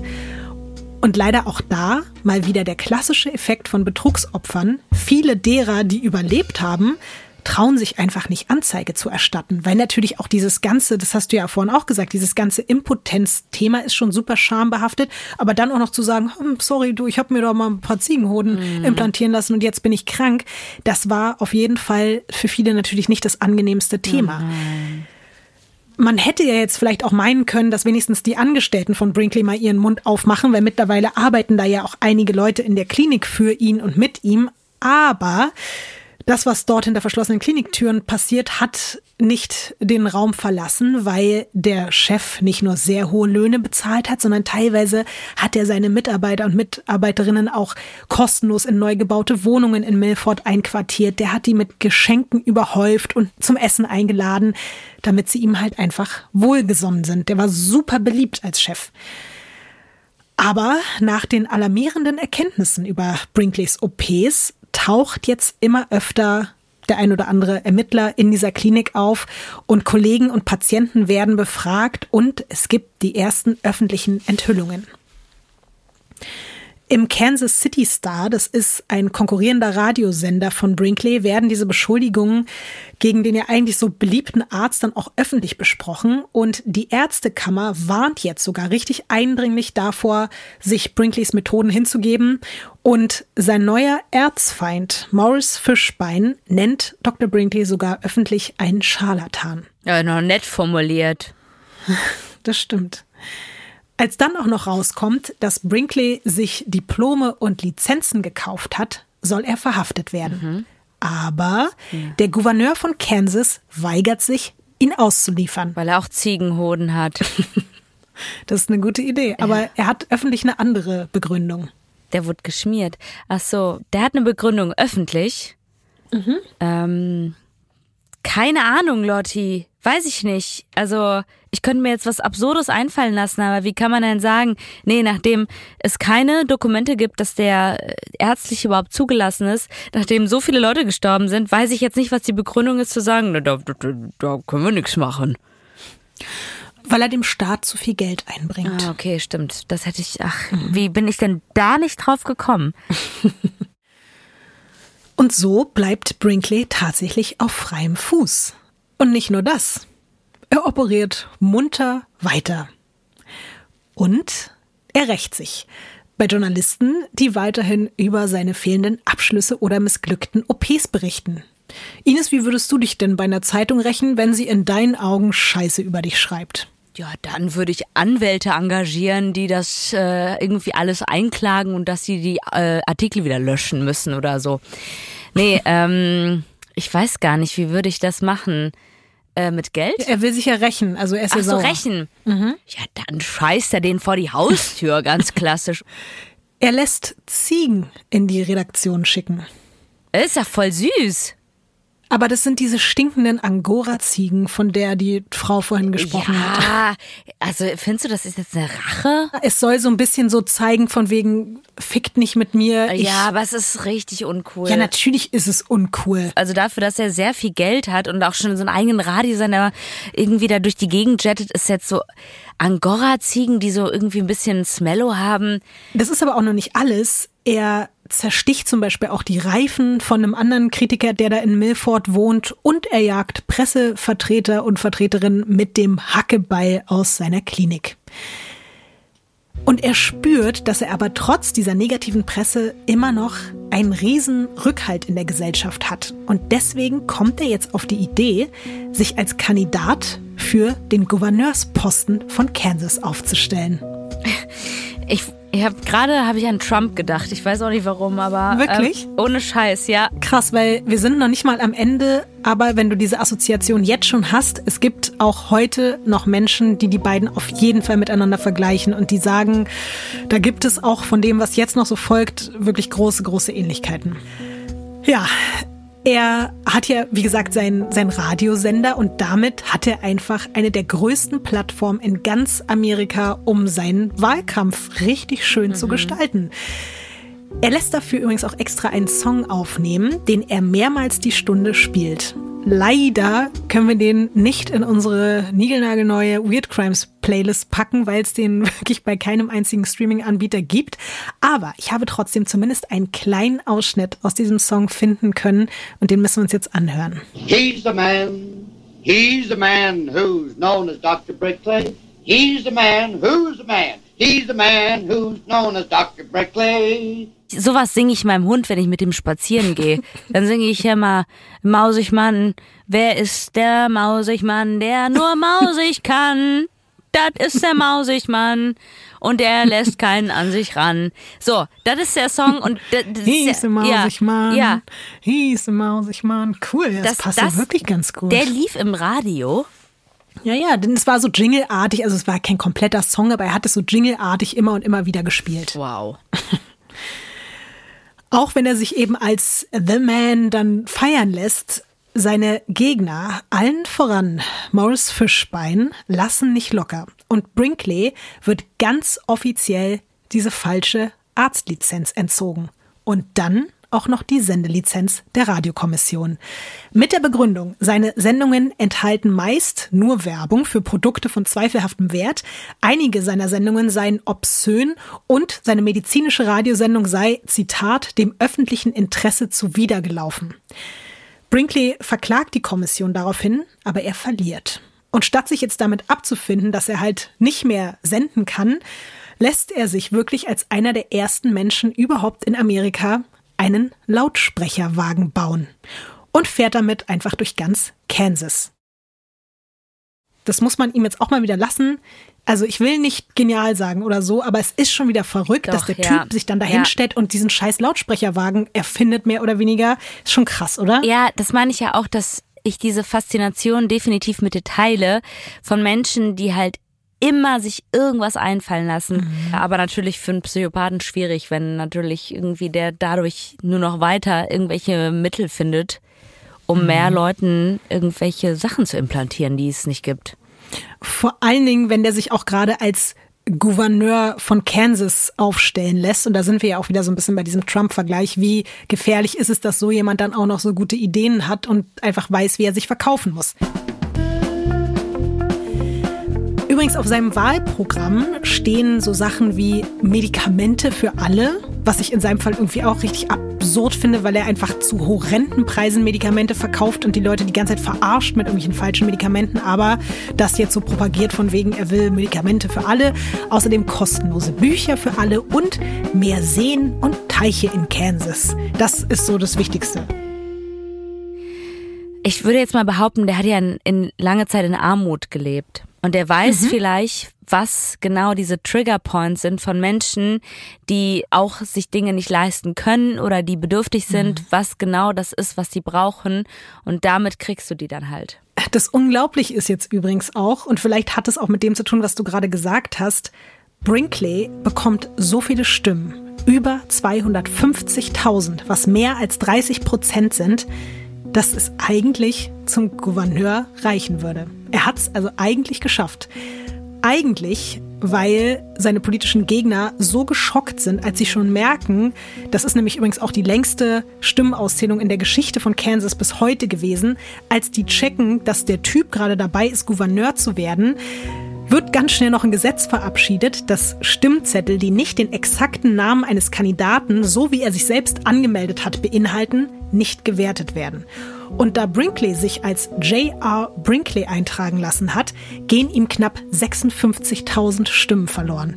Weil ganz viele Leute einfach zum Beispiel nur geschrieben haben Dr. Brinkley auf den Stimmzettel. Und somit ist er einfach nur ganz knapp, ganz haarscharf daran vorbeigerauscht, Gouverneur von Kansas zu werden. Und es spielt natürlich auch ihm so in die Hände, weil auch da ist so ein bisschen dieser, diese Trump-Ähnlichkeit. Der redet ja auch die ganze Zeit dann davon, dass so alle sich gegen ihn verschworen haben und die da oben. Also das ist ja auch so diese Rhetorik und damit hat er dann in dem Moment natürlich ein bisschen recht, dass die jetzt durch so einen kruden neuen Gesetzentwurf über Nacht auf einmal ihn da aus dem Amt gekickt haben. Und das verschafft ihm, glaube ich, wieder auch so noch mehr Anhängern, die dann sagen, oh ja, hier die korrupten Politiker und so und das wäre ein Mann hier aus dem Volk gewesen und jetzt darf er nicht und so, weil er halt auch kein, er war jetzt weder von irgendeiner Partei noch offiziellen Republikaner oder Demokrat, sondern halt konnte komplett frei gewählt werden. Wir befinden uns jetzt übrigens im Jahr 1931 und da sowohl seine Karriere als Arzt als auch KFKB und sein politisches Amt einfach vor ihm in Scherben liegen, verkauft er seinen Radiosender an eine Versicherungsgesellschaft und haut mit seiner Frau und Johnny Boy ab. Was glaubst du, wie viel Geld hat er für seinen Radiosender bekommen? Und wir bleiben jetzt auch wieder in der, erstmal in der damaligen Währung. Ach, nur für den Radiosender? Mhm. Auf jeden Fall Millionenbeträge heute. Runtergerechnet damals 200.000. Du hattest mit dem ersten recht. Umgerechnet heute wären es 1,5 Millionen Dollar und es waren aber damals 90.000 Dollar, was halt schon wirklich unglaublich viel Geld ist. Total. Also das war glaub, auf jeden Fall. Das wird keiner für Kiss FM bezahlen, wo wir damals gearbeitet haben. Das glaube ich, weiß ich auch nicht. Naja, auf jeden Fall hat Brinkley damit auch wieder perfektes Startkapital und er kann wieder von vorne anfangen. Er zieht mit seiner Familie nach Del Rio in Texas, direkt an die mexikanische Grenze. Kannst du dir vorstellen, warum? Weil es da wieder andere Gesetze gibt? Er bekommt halt in Amerika von niemandem mehr eine Radiolizenz verkauft. In Mexiko ist das aber was ganz anderes. Und die mexikanische Regierung gibt ihm wirklich für sehr, sehr, sehr, sehr viel Geld. Man weiß leider nicht wie viel. Aber sie geben ihm eine Lizenz für zwei 91 Meter hohe 150.000 Watt Türme. Und somit hat er einen neuen Sender und nennt ihn XER mit dem Untertitel Sunshine Station Between the Nations. Und auch davon habe ich dir ein Bild mitgebracht. Also es ist jetzt auch wieder, it's all about the money, money, money, ne? Also der kriegt jetzt da in Mexiko diese, diese Türme, weil er zahlt. Mhm. Richtig? Genau. Ja. Ähm, hässlich. Triste, also abgesehen von der Druckerqualität, die also das ist heute wirklich. Ines, jetzt ignoriere mal die Druckerqualität. Ja. Guck mal jetzt bitte auf das Foto und guck mal bitte auf diese. Du musst dir mal vorstellen, wir sind im Jahr 1900 31 und diese Türme, das sind 90 Meter hohe Türme. Das ist jetzt nicht so, dass das da zu der Zeit an jeder Ecke irgendwie rumstand. Ja, okay. Ich finde dieses Foto sehr beeindruckend. Ich nicht. Oh, Fühle ich jetzt gerade nicht, aber das Foto ist nicht gut. Es ist sehr trist, sieht aus, als ob da Aliens wohnen würden. Ja, siehst du, hä, das hat doch aber voll den Vibe, Ines. Das ist mitten im Nirgendwo. Da ist dieses kleine Haus, da dran ist dieses Schild, dann stehen da diese riesigen Türme. Das hat doch was total Weibiges einfach. Das ist doch krass. Nee. Das ist doch auch so finde ich, eine Filmkulisse. Das ist ja nicht, ich sage ja nicht, dass es schön ist, aber es ist doch ein faszinierender Ort, oder nee, nicht? ich würde weiterfahren und sagen, lass mal da nicht abbiegen. Ich will da einfach nicht hin. Lass mal bitte weiterfahren. Ich will irgendwie in so eine Grotte, wo ich mich ins Wasser legen kann und irgendwelche Schildkröten an mir vorbeiziehen oder so. Ich will jetzt nicht irgendwie mit diesen Radiomasten. Das sieht für mich einfach aus, als ob man da abgeknallt wird. Ja, und das macht es doch aber auch aus. Das meine ich doch damit. Es hat irgendwie auf jeden Fall was Mystisches, was Unheimliches. Wir sind hier ein Crime-Podcast. Ja, okay, Mama, ist alles okay. okay, vielleicht geht's mir jetzt aber auch nur darum, warum ich gerade so aufgebracht bin, weil das halt einfach was mit der Radiogeschichte zu tun hat. Wackelst du eigentlich die ganze Zeit? Lachst du oder wackelst du? Beides. Ich habe nämlich nichts gehört und habe nur so, so deinen Körper wackeln gesehen. Ah, So, mir geht's vielleicht wirklich einfach nur darum, vielleicht hätte ich es dir auch vorher sagen sollen, ich find's super krass und gerade auch dadurch, dass wir so lange beim Radio gearbeitet haben. Es ist nämlich so, nachdem diese beiden Türme da stehen und er mit seinem neuen Sender auf Sendung geht, überzeugt er die mexikanischen Behörden davon, seine Wattleistung nochmal zu steigern. Und auch das klappt gegen genügend Bezahlung. Sein alter Sender hatte 5000 Watt und das war schon doll. Das ist natürlich jetzt auch zehn Jahre vorher gewesen, aber jetzt schätz mal, auf wie viel Watt er mit XER kommt. Boah, du stellst mir Fragen, die mich überhaupt nicht jucken, weil, ey, ganz ehrlich, allein, dass der alte Sender 5000 Watt hat, weißt du, was das, wie viel Emotionen das bei mir auslöst? Es wird gleich Emotionen in dir auslösen, wenn du hörst, wie viel Watt der neue Radiosender hat, Ines. Es ist mir scheißegal, wie viel Watt der neue Radio. Sag doch jetzt einfach eine Zahl. 93.000 Watt. Eine Million Watt. So, und jetzt sage ich dir, warum das spannend ist. Ich scheiß auch auf Wattzahlen, aber jetzt sage ich dir, warum das so krass ist. Weil damit ist XER 1931 der reichweitenstärkste Radiosender der kompletten Welt. Der ganzen scheiß Welt. Und zu diesem Zeitpunkt gibt es schon unzählige Radiosender und Sendungen überall auf der Welt. Und der Typ hat es einfach mal wieder geschafft, sich dahin zu stellen und was zu machen, was noch nie vor ihm jemand gemacht hat. Es ist nämlich so krass, er darf ja eigentlich aus den USA nicht mehr senden, aber seine Station steht in Mexiko. Er sendet von da einfach trotzdem in die USA und nicht nur das, auch noch in 17 weitere Länder. Und das gab's vorher noch nie.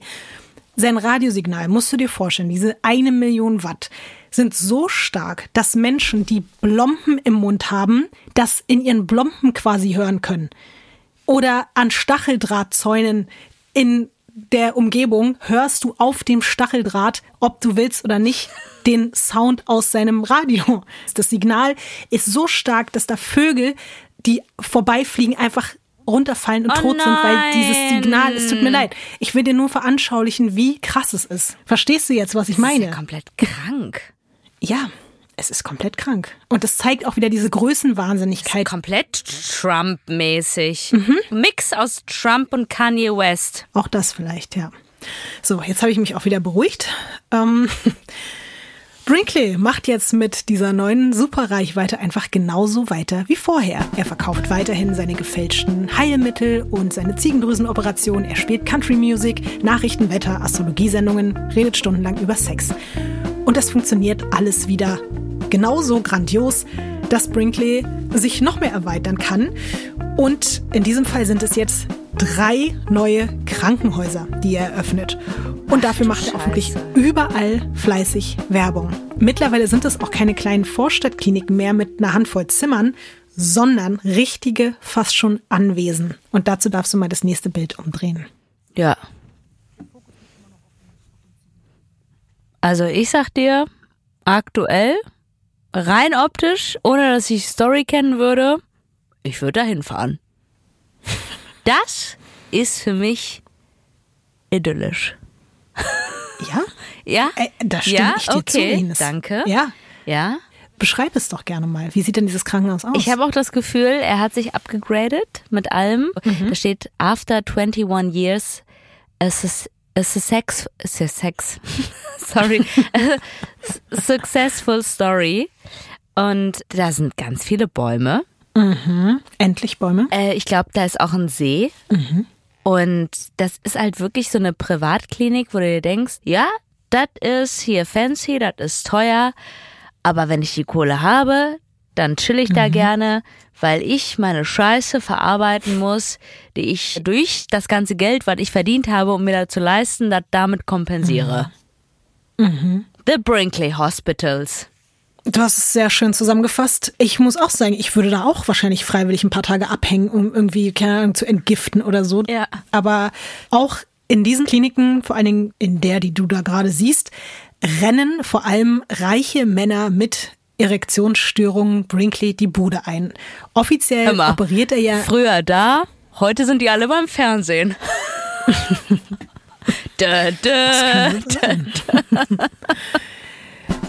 ging ja jetzt genau auch darum, was da so passiert in den Kliniken. Offiziell operiert er ja nicht mehr selbst, weil ihm ja diese Fake-Lizenzen auch noch entzogen wurden. Inoffiziell zahlen Klienten aber jetzt noch mehr Geld dafür, von ihm höchstpersönlich operiert zu werden. Was total krank ist, weil die Menschen ja eigentlich auch mitbekommen haben müssten, was da öffentlich einfach auch über ihn enthüllt wurde. Es sind denn jetzt mittlerweile um die 1000 Dollar, die Leute bezahlen für diese Operation, um sich eine Scheibe Ziegenhoden auf ihren eigenen Hoden legen zu lassen. Neben den OPs gibt es aber auch weitere neue Wundermittel in seinem Medizinsortiment, zum Beispiel eine angeblich krebsvorsorgende Zahnpasta, eine Augencreme der Mayas und die Heiltropfen Formula 1020. Ein Fläschchen davon kostet 100 Dollar. Aber mit dem Code von Weird Crimes, Weird Crimes 10, spart ihr 10 Cent auf diese Zahnpasta. Auf das ganze Sortiment. Auf das ganze. Sortiment, Brinkley. ja. Alle Infos in den Shownotes. Das Unheimliche ist, dass man wirklich sechs Fläschchen kaufen musste, also 600 Dollar bezahlen musste, um wirklich gesund zu werden.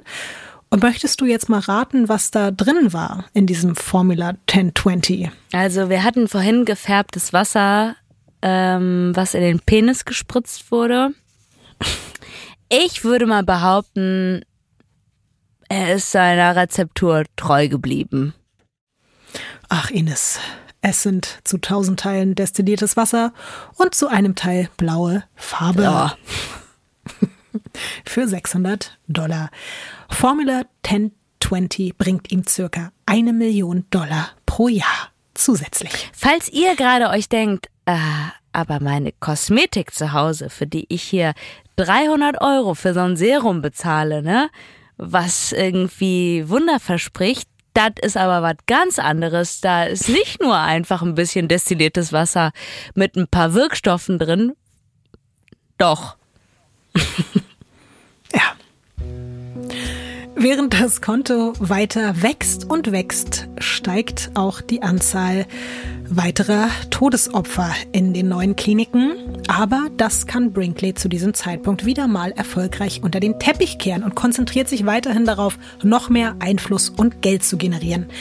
Ich weiß nicht, ob du dich noch erinnern kannst. Wir sind ja jetzt Anfang der 30er Jahre und in denen hat ja auch gerade Michael Malloy in New York ums Überleben gekämpft. Und ich hatte dir in der Folge ja so ein bisschen was von der Great Depression erzählt, der größten Wirtschaftskrise aller Zeiten. Und die läuft genau jetzt zu diesem Zeitpunkt. Also der Großteil der Menschen ist gerade bettelarm, vor allem eben in Amerika, und die haben alles verloren. Nur mit diesem kleinen Gedanken nochmal zurück zu Brinkley und seiner Familie. Es gibt einen Originalton von Minnie, der Ehefrau, in dem sie über die Anzahl der Yachten spricht, was nochmal verdeutlicht, wie krank reich die Brinkleys mittlerweile geworden sind. Das hören wir uns jetzt mal an. And I said, well, you, you buy one, and then you can you see another one, and you can afford it, a larger one, you buy that. And uh, in the meantime, we bought three yachts. And the last one was a very lo- long, lovely yacht. Drei Yachten. Ja, es ist halt einfach, genau, drei Yachten und das war halt so, man hat eine Yacht gesehen und dann war die andere aber noch größer und dann hat man die halt auch gekauft und dann war da aber eine, die war irgendwie noch größer und toller, dann hat man die halt gekauft und wahrscheinlich wäre es auch immer so weitergegangen einfach, was ja wirklich zeigt, wie pervers, also zu dieser Zeit, 1931 oder so, wo einfach alle komplett am Hungertuch genagt haben und dann haben die halt einfach drei Yachten. Aber nicht nur das, Ines. Bis 1936 hat Brinkley dann genug Vermögen angehäuft, um sich ein riesiges Herrenhaus auf 6,5 Hektar Land bauen zu lassen, direkt an die mexikanische Grenze. Und somit wohnt er quasi immer noch in Amerika, kann aber in Mexiko arbeiten und seinen Radiojob durchziehen. Ich habe dir, damit du dir auch das besser vorstellen kannst, auch von Brinkleys Anwesen in Del Rio noch was zum Angucken mitgebracht. Ich weiß nicht, wie viel man davon sehen kann. Es ist einmal ein bisschen weiter weg und einmal ein bisschen näher dran, aber auf einem Bild guckst dir mal an. Okay, habe ich mir jetzt krasser vorgestellt. Ines, du musst es wieder so ein bisschen im Verhältnis von damals sehen. Nee, Es ist aber du erzählst mir krass. was von drei Yachten. Irgendwie, keine Ahnung, wie viel Geld der gescheffelt hat mittlerweile. Also ich muss sagen, die Klinik sieht krasser aus als sein Anwesen. Ja, das hat ja aber auch einen Grund. Also in der Klinik müssen ja hunderte von Menschen wohnen und in dem Anwesen halt nicht. Weißt du, wie das so ein bisschen ist? So wie wenn du sagst bei Airbnb, ich gönn mir mal richtig mit 20 Freunden äh, Finca auf Mallorca. Und dann mietest du das und denkst dir so, okay, ist jetzt schon teuer, aber okay, wir wollen uns alle irgendwie gönnen. Und dann fahrt ihr dahin und denkt euch so, ah ja, okay, alles klar. Also auf dem Foto irgendwie geil aus. Ines, das siehst du jetzt vielleicht nicht durch die Druckerqualität, aber dieses Anwesen, Haus, Dingens ist riesengroß und super krass. Wirklich. Kannst du dir auch noch heute, du, wir können gerne zusammen nach Del Rio, nach Texas fahren und uns das angucken und dann können wir darüber streiten, wenn du möchtest. Das ist nicht so wie wenn ich nach, keine Ahnung wohin fahre, äh, nach L.A. und dann nach Malibu und so und dann sagen wir, ja, da wohnt Cher. Dann denke ich mir so, leck mich am Arsch. Wie krass ist das jetzt? Das ist aber das Ding, es ist 19, Anfang 1930 so, das ist was anderes, als ja, aber würdest du du doch heutzutage... noch mehr Land. Da, da, ganz ehrlich, im Mittelalter haben Könige krassere äh, Schlösser gehabt. Das dafür. Strapazierst heute echt meine Nerven, ey. Du bist aber auch wirklich on fire, muss man aber auch sagen. Du aber auch, Ines. Also, es, sorry, aber ganz ehrlich, wirklich, die Kliniken sind definitiv viel krasser. Das Haus ist ein bisschen abgefuckt. Okay, egal. Wenn du meinst, Ines, dann bitte bleib der Meinung, meinetwegen. Ich werde mich darüber jetzt nicht weiter mit dir streiten, sonst werde ich sauer. ähm, zusätzlich zu diesem Haus, über das du jetzt auch einfach sonst nichts gesagt hast, aber dann werde ich ein bisschen was darüber sagen. Es gibt einen Fuhrpark mit einem Dutzend Cadillacs, außerdem ein Gewächshaus, ein Springbrunnen, den man da auch vor dem Haus sieht. Ja, mein Vater hat auch ein. Also wir hatten in unserer mickrigen Bude in, mit dem kleinen Garten, den wir hatten, hatten wir auch einen Springbrunnen. Hattet ihr auch 9.000, 8000 Büsche noch? Nee, das hatten um wir den nicht. Springbrunnen? Gut. Aber- Hattet ihr exotische Tiere, die von den Galapagos-Inseln Ja, importiert wo sind wurden? die denn bitte auf diesem Foto? Wo sind denn hier Ja, die die sind- 9000 Büsche? Ich sehe fucking nochmal drei Büsche. Ich sag ja auch nicht, dass man auf dem Foto alles sieht. Ja, ich habe ja auch das gesagt, ist dass das, man vielleicht nicht ich alles auf sehe. dem Foto sieht. Du siehst auch nicht den riesengroßen Swimmingpool, Ines, Ja. und mit einem drei Meter hohen Sprungturm. Es gibt einen Springbrunnen. Die haben noch einen Privatjet da irgendwo rumstehen. Und es gibt auch dazu nochmal ein schönes Familienfoto, das den Lifestyle der Brinkleys auch nochmal ein bisschen auf den Punkt bringt. Du darfst es gerne beschreiben. Ein bisschen wahrscheinlich so wie die Harrison. Kennst du die? Ja, wow, die, die wohnen in Dubai oder so, ja, ne? genau. Ja, das sieht auf jeden Fall für mich mehr nach Rich aus. Gut, das freut mich. Ja, da ist viel Schrott-Style, was der damals irgendwie angesagt äh, war. Auch ähm, Mini trägt da irgendein totes Tier um, um ihre Schultern. Johnny Boy steht einfach random rum. Wird wahrscheinlich auch ein Arschloch geworden sein und äh, irgendwelche Figuren, irgendwelche komischen Schränke. Sieht nicht gemütlich aus, alles sehr dunkel. Sieht auch aus, als ob tote Pflanzen da rumstehen. Ich würde aktuell nach dem Foto, wenn du mir das zeigen würdest und mich würde jemand fragen, würdest du mit denen tauschen wollen, würde ich sagen, nein. Es ist auch ein bisschen unheimlich wieder, oder? Ich finde, es hat so was Adams Family-mäßiges so ein bisschen auch. Die finde ich wiederum cool. Brinkley möchte natürlich jetzt auch in Texas der beliebteste, angesehenste Bürger weit und breit sein. Und deswegen arrangiert er einfach mal jeden Sonntag in seinem Garten ein Feuerwerk und aufwendige Springbrunnen-Wasserspiele. Habt ihr das früher auch gemacht mit dem Springbrunnen? Ja, doch, wir haben auch schon so mit dem Springbrunnen haben wir schon angegeben und haben Ah, auch schon so einen respektmäßig anderen Nachbarn, Nachbarn eingeladen. Ja, genau, Okay, guck mal hier. Tatsächlich hat er eben dann hunderte Menschen aus der Nachbarschaft und später auch aus ganz Texas eingeladen. Die sind da zu seinem Haus gepilgert und dann haben die natürlich auch noch während dieser ganzen Lichtfeuer-Wassershow nebenbei noch eine kleine Broschüre über Ziegendrüsen, OPs und Medikamente in die Hand gedrückt bekommen. Und die Leute lieben ihn natürlich dafür. Also fast alle. Es gibt weiterhin jemanden, der alles versucht, um sein Ansehen zu zerstören. Zumindest sieht Dr. Brinkley das so. Morris Fischbein und die AMA warnen weiterhin vor Brinkleys Machenschaften. Fischbein veröffentlicht 1938 eine zweiteilige Buchserie mit dem Titel Moderne medizinische Scharlatane. Und darin wird wirklich Brinkleys komplette Karriere auseinandergenommen und all die Lügen und auch all die Toten aufgedeckt. Das Schlimmste für Brinkley ist wirklich, als Scharlatan oder Quacksalber bezeichnet zu werden. Das kann und will er sich nicht gefallen lassen. Hätte er zu diesem Zeitpunkt einfach die Füße stillgehalten und hätte das über sich ergehen lassen, dann wäre vielleicht alles noch eine ganze Weile genauso weitergelaufen. Aber sein Ego hält das nicht aus. Er empfindet das als so eine grauenhafte Rufschädigung, dass er Fischbein wegen Verleumdung auf rund 250.000 Dollar Schadensersatz verklagt. Aktueller Wert sind das ungefähr 4,6 Millionen Dollar. Der Prozess beginnt dann 1939 vor einem texanischen Gericht. Brinkley erscheint dort nicht alleine. Neben fünf Anwälten sind Hunderte seiner Radiofans mitgekommen, um ihn zu unterstützen. Das musst du dir wirklich so vorstellen, die sitzen teilweise wirklich mit im Gerichtssaal, die stören die Verhandlungen, die schreien lautstark dazwischen, wenn irgendwer das Wort Quacksalber oder Scharlatan in den Mund nimmt und applaudieren ganz doll, wenn Brinkley irgendwas erzählt. Was glaubst du, wie entscheidet das Gericht? Ich hoffe gegen ihn, aber so wie du es sagst, habe ich auch ein bisschen die Befürchtung, dass er da gut bei wegkommt. Entscheide dich. Ich entscheide mich für meine ersten, für meine Hoffnung und dass er die erste Strafe bekommt. Ich finde es gut, dass du dich für die Hoffnung entschieden hast. Und deine Hoffnung wird belohnt. Fischbein darf Brinkley weiterhin so betiteln. Es heißt sogar, dass Brinkley, Zitat, als Scharlatan und Quacksalber in der gewöhnlichen, gut verstandenen Bedeutung dieser Worte angesehen werden sollte. Und das ist natürlich für Brinkley ein Schlag in die Fresse und eigentlich schon Schmach genug. Aber das Schlimmste für ihn folgt erst noch. Das Urteil dieser Jury löst nämlich eine Flut von Klagen gegen Brinkley aus.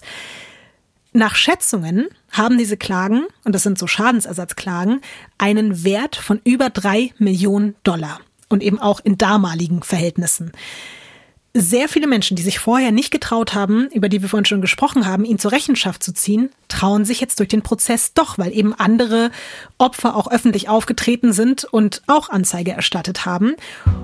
Und nicht nur das. Ungefähr zur gleichen Zeit beginnen auch USA-weit Ermittlungen wegen fahrlässigen Tötungsdelikten und Körperverletzungsfällen. Zudem ist man ihm jetzt auch noch wegen Steuer- und Postbetrug auf den Fersen. Er versucht noch irgendwie das Unheil abzuwenden. Der bettelt dann sogar öffentlich im Radio darum, dass die Zuhörerschaft ihm doch bitte Geld spenden soll. Und er stellt es wirklich alles als riesengroße Verschwörung ihm gegenüber hin. Bringt aber alles nichts. 1941 muss er Insolvenz anmelden und im selben Jahr wird ihm erneut die Radiolizenz entzogen und diesmal auch wirklich für immer und er muss XER dicht machen. In einer seiner letzten Sendungen richtet er seine Worte direkt an seinen Sohn Johnny Boy. Und man weiß natürlich, wenn man sich das jetzt heute anhört, nicht mehr genau, ob das jetzt wirklich Ausdruck tiefer, ehrlich gemeinter Reue ist oder einfach nur wieder ein Teil auch seiner verzerrten Wahrnehmungen. Manipulation. Auch das kann absolut der Fall sein. Und wir hören uns das jetzt mal an. Johnny Boy. Johnny Boy. This is Daddy talking to you. Now listen, Johnny. Always tell the truth. Never tell a lie under any circumstances. You might have all the money in the world, but if you have not come by it honestly and fairly and squarely, that money is going to haunt you, and that money is not going to do you any good. And I speak to you from experience. And we're looking to you and depending upon you, Johnny, to carry on Also, er sagt seinem Sohn, dass er niemals lügen und immer die Wahrheit sagen soll und egal wie viel Geld er mit irgendwas machen kann, wenn er das nicht auf ehrlichem und fairen Weg verdient hat, dann bringt ihm das alles nichts und Brinkley sagt auch, dass er aus Erfahrung spricht. Mm. Wie hast du diese Worte empfunden? Also das, was ich vorhin gesagt habe mit der Manipulation, das ist also, sorry, das ist so falsch und so gelogen. Das meine ich halt auch so, dann nimmt er sein Kind. Das zieht immer. Äh, irgendwie so mit Werten dann zu kommen und so, die man selber überhaupt nicht verkörpert, mhm. aber einfach nach außen hin sein Image damit polieren möchte. Das sind so die, die einfachsten, billigsten Tricks, um damit Leute zu manipulieren, was halt auch immer funktioniert. Und das finde ich super eklig. Brinkley ist jetzt komplett am Arsch. Der ist bankrott und auch, wir hatten das ja zu Beginn schon. Dieses Saufthema hat sich bei ihm auch noch immer schlimmer entwickelt. Also der ist auch mittlerweile komplett alkoholabhängig. Das war übrigens auch ein Thema, was während dieser Gerichtsverhandlung vorgekommen ist. Nicht nur, dass der diese vollkommen an den Haaren herbeigezogene Ziegendrüsenoperation durchgezogen hat, die er auch niemals hätte machen dürfen. Er war dabei in ganz vielen Fällen auch noch super besoffen einfach. Er hat besoffen dann an der Ziege und dem Menschen darum geschnippelt. Also. Aber weißt du was? Irgendwie Wundert's jemand? Nee. Also wirklich, es ist in der heutigen Zeit ist es halt auch so, dass du dir denkst, wie kann, aber dann denkst du dir auch so, nee, ich führe den Satz gar nicht zu Ende, weil irgendwie, nee, das passt irgendwie genau immer noch so in das rein, was wo ich das Gefühl habe, das erklärt die Welt ganz gut. Ich weiß nicht, ob das jetzt, ich, ich will jetzt nicht sagen, dass es eine Genugtuung ist oder so, aber er ist, wie gesagt, komplett am Boden und nicht nur finanziell, sondern dann auch noch gesundheitlich. Er ist sehr, sehr schwer krank. Er bekommt tatsächlich Diabetes, was zum damaligen Zeitpunkt oft auch wirklich einfach ein Todesurteil war. Er hat drei Herzinfarkte, ihm muss ein Bein amputiert werden. Das geht alles dann auch wirklich ganz, ganz schnell auf einmal.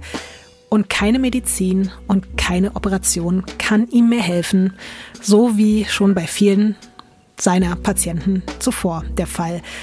Auf seinem Sterbebett lässt er sich noch dazu hinreißen, Folgendes loszuwerden. Wenn Dr. Fischbein in den Himmel kommt, will ich in die andere Richtung. da merkst du doch einfach auch, dass der mhm. nichts gelernt hat. Und das zeigt, glaube ich, dann auch wirklich seinen Charakter am Ende. Dass er den Menschen, der einfach nur ja. aufgedeckt hat, was er sein ganzes Leben ja. lang getrieben hat, dass er den so zu seinem Erzfeind ja. auserkoren hat und der sozusagen sein Leben zerstört hat, obwohl er sich sein Leben einfach selbst zerstört hat. Am 26. Mai 1942 stirbt Brinkley mittellos an Herzversagen im Exil in San Antonio. Sein Haus, das, was du so mickrig findest, ist bis heute noch bekannt unter dem Namen Brickley Mansion und steht immer noch in der Rio und ist ein historisches Wahrzeichen von Texas geworden, auch weil es so ein krasses Haus ist mit einem krassen Garten. Aber naja, wir können uns das ja vielleicht mal wirklich in echt angucken. Ah, ich merke schon, also wenn dich heute was zur Weißglut getrieben ja. hat, dann, dass ich das nicht so krass fand. Ja, sorry, die Kardashians würden da nicht leben. Es gab nach seinem Tod noch einen Nachruf in der New York Times und da wurde er auch noch mal als Quacksalber mit einer protzigen Karriere bezeichnet. Was ich aber so krass daran finde, ist, das war ja Anfang der 40er Jahre und da warnte dieser Nachruf vor dem Einfluss der Massenmedien und wie, Zitat, mächtig eine Kraft wie das Radio sowohl für das Böse als auch für das Gute ist. Es heißt, Brinkley leitete ein neues Informationszeitalter ein. Er lieferte den Menschen, wonach sie suchten und wäre damit sogar beinahe Gouverneur geworden. Es ist auch eine eindrucksvolle Geschichte über die Überprüfung von Fakten und den kniffligen Einsatz von Vorschriften, um zu kontrollieren, was die Menschen sehen und hören genauso wie damals ist es halt heute auch immer noch ein Thema. Und dieser Kampf dauert ja auch bis heute an, dass man da versucht, irgendwie die, die Mitte zu finden zwischen Fakten und was sollen Menschen konsumieren und was nicht. Und deswegen musste ich dir die Geschichte von Dr. John Romulus Brinkley und seinen Ziegendrüsen auch unbedingt erzählen, weil es einfach auch mehr als nur ein Weird Crimes Fall ist und vielleicht ja auch etwas ist, wovon wir alle noch ein bisschen lernen können. Ich muss sagen, dass ich äh, den Fall super, super krass weird und ich meine, ich glaube, man hat gemerkt, dass das auch bei uns mhm. Emotionen geweckt hat, also nicht nur, wenn es um das Haus von ihm geht. Was mich extrem selber beschäftigt, ist so dieses Manipulieren, dieses etwas Falsches nach außen hingeben, was man mhm. gar nicht ist und was so gut funktioniert und was so viele Menschen beeinflusst. Und das wird, glaube ich, einfach niemals mhm. aufhören. Das ist einfach so. Das ist einfach so, dass solche Menschen, die diese Fähigkeit haben, damals schon sehr viel erreicht haben und es heute auch immer noch schaffen. Deswegen war ich auch so fasziniert davon, dass du schon in einem relativ frühen Zeitpunkt der Geschichte diesen Trump-Vergleich getroffen hast, weil ich das so krass finde, dass die Parallelen dazu wirklich, dass es Menschen gibt, die einfach sagen, das ist meine Wahrheit, das sind meine Fakten und andere Leute von außen sagen, äh, Entschuldigung, wir hätten hier aber Beweise, die eindeutig belegen, dass das nicht der Fall ist. Und dann stehen diese Menschen in der Weltöffentlichkeit und sagen, nee, Entschuldigung, ich sage die Wahrheit, alles, was ich hier erzähle, stimmt. Und dann stehen da ein Haufen Idioten, applaudieren und sagen, ja, ja, der hat aber recht. Wenn er das sagt, dann ist es so.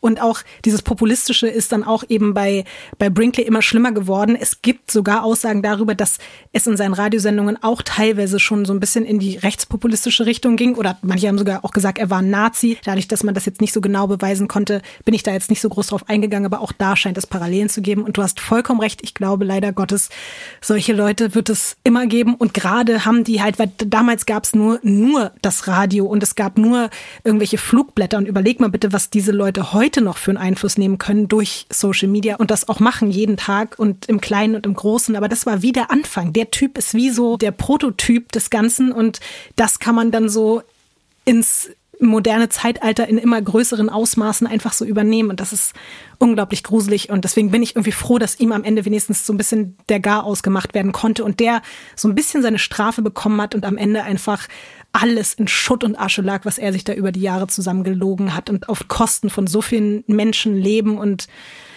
ja, wenigstens ist das so ein kleiner, irgendwie so eine kleine Genugtuung. Aber ich glaube, das passiert halt tatsächlich immer. Also ich glaube, dass solche ekligen Menschen leider sehr oft sehr weit kommen, mhm. aber dass am Ende des Tages immer sowas dann in Schutt und Asche liegt. Was nicht befriedigend ist, weil so mhm. viele andere Menschen unter diesen Menschen dann leiden müssen.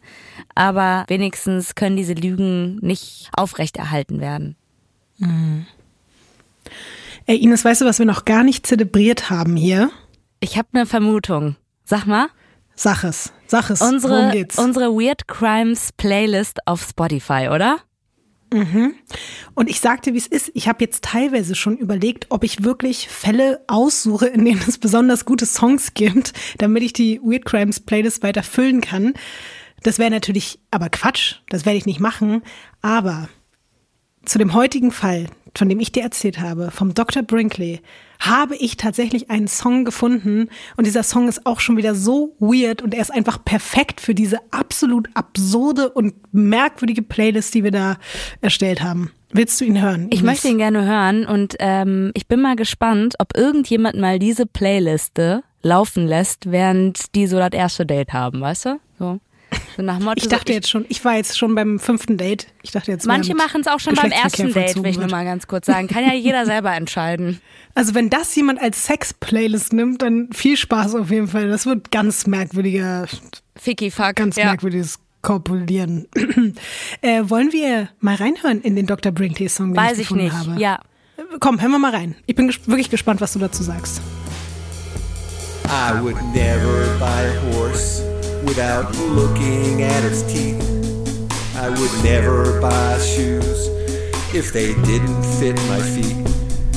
But when you advertised a miraculous new cure, I rushed to your clinic like a fly to manure. Dr. Brinkley, you hoodwinked me. Dein erster Eindruck, Ines? Hat mich daran erinnert, dass ich irgendwo in einer fremden Stadt, irgendwo im Ausland unterwegs bin und irgendwo in eine Bar reinkomme, wo ich mir denke, aha, und dann ist diese Band gerade auf der Bühne oder das könnte auch so der Anfang von so einem David Lynch-Film sein, weißt du? Oh, das stimmt. Mhm. Jetzt müssen wir nochmal hören, der, der Part ist spannend. I believed in you. I never asked for proof. But sadly, wishful thinking doesn't make it true. You said you'd cure anything that ails you. Also ich würde mal tippen, hat nie einen Grammy bekommen. Nee, noch nicht. Noch nicht jetzt so wirklich, aber aber trotzdem, ich finde, es hätte keinen passenderen Song gegeben, um diese Folge hier heute abzuschließen und auch um unsere Playlist ein bisschen zu befüllen mit weiteren passenden Liedern. Den Link zu der Playlist findet ihr natürlich auch in unseren Show Notes. Jetzt sing doch noch mal ein bisschen mit. Ich weiß nicht ein Wort, was da gerade gesagt wurde. Oder Dr. so. Brinkley ja, wird gesagt, Aber hier ist wirklich Dr. ein, Brinkley. keine gute Lyrics, um sich die schnell reinzumerken, so im Kopf. Jetzt hate doch nicht unsere Lieder. Das ist jetzt Teil von Weird Crimes, dieser Song. Verstehst du? Nee, Dr. ja. Brinkley. Okay. Na gut, dann nicht. Tschüss, Ines. Trotzdem hat's mich gefreut. Ja, tschüss. Pass auf dich auf und hör die Weird Crimes Playlist. Mach ich. Tschüss. Tschüss. Und vertrau niemals Dr. Brinkley. Ich auf gar keinen Fall. Schön.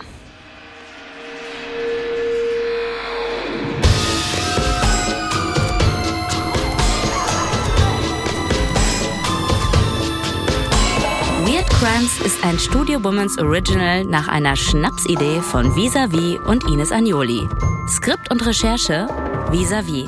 Executive Producer Konstantin Seidenstücker. Produktion und Redaktion Sarah Omar. Assistant Producer Peace Solomon Obong. Musik, Ton und Schnitt Christian Pfeiffer und Chris Kahles.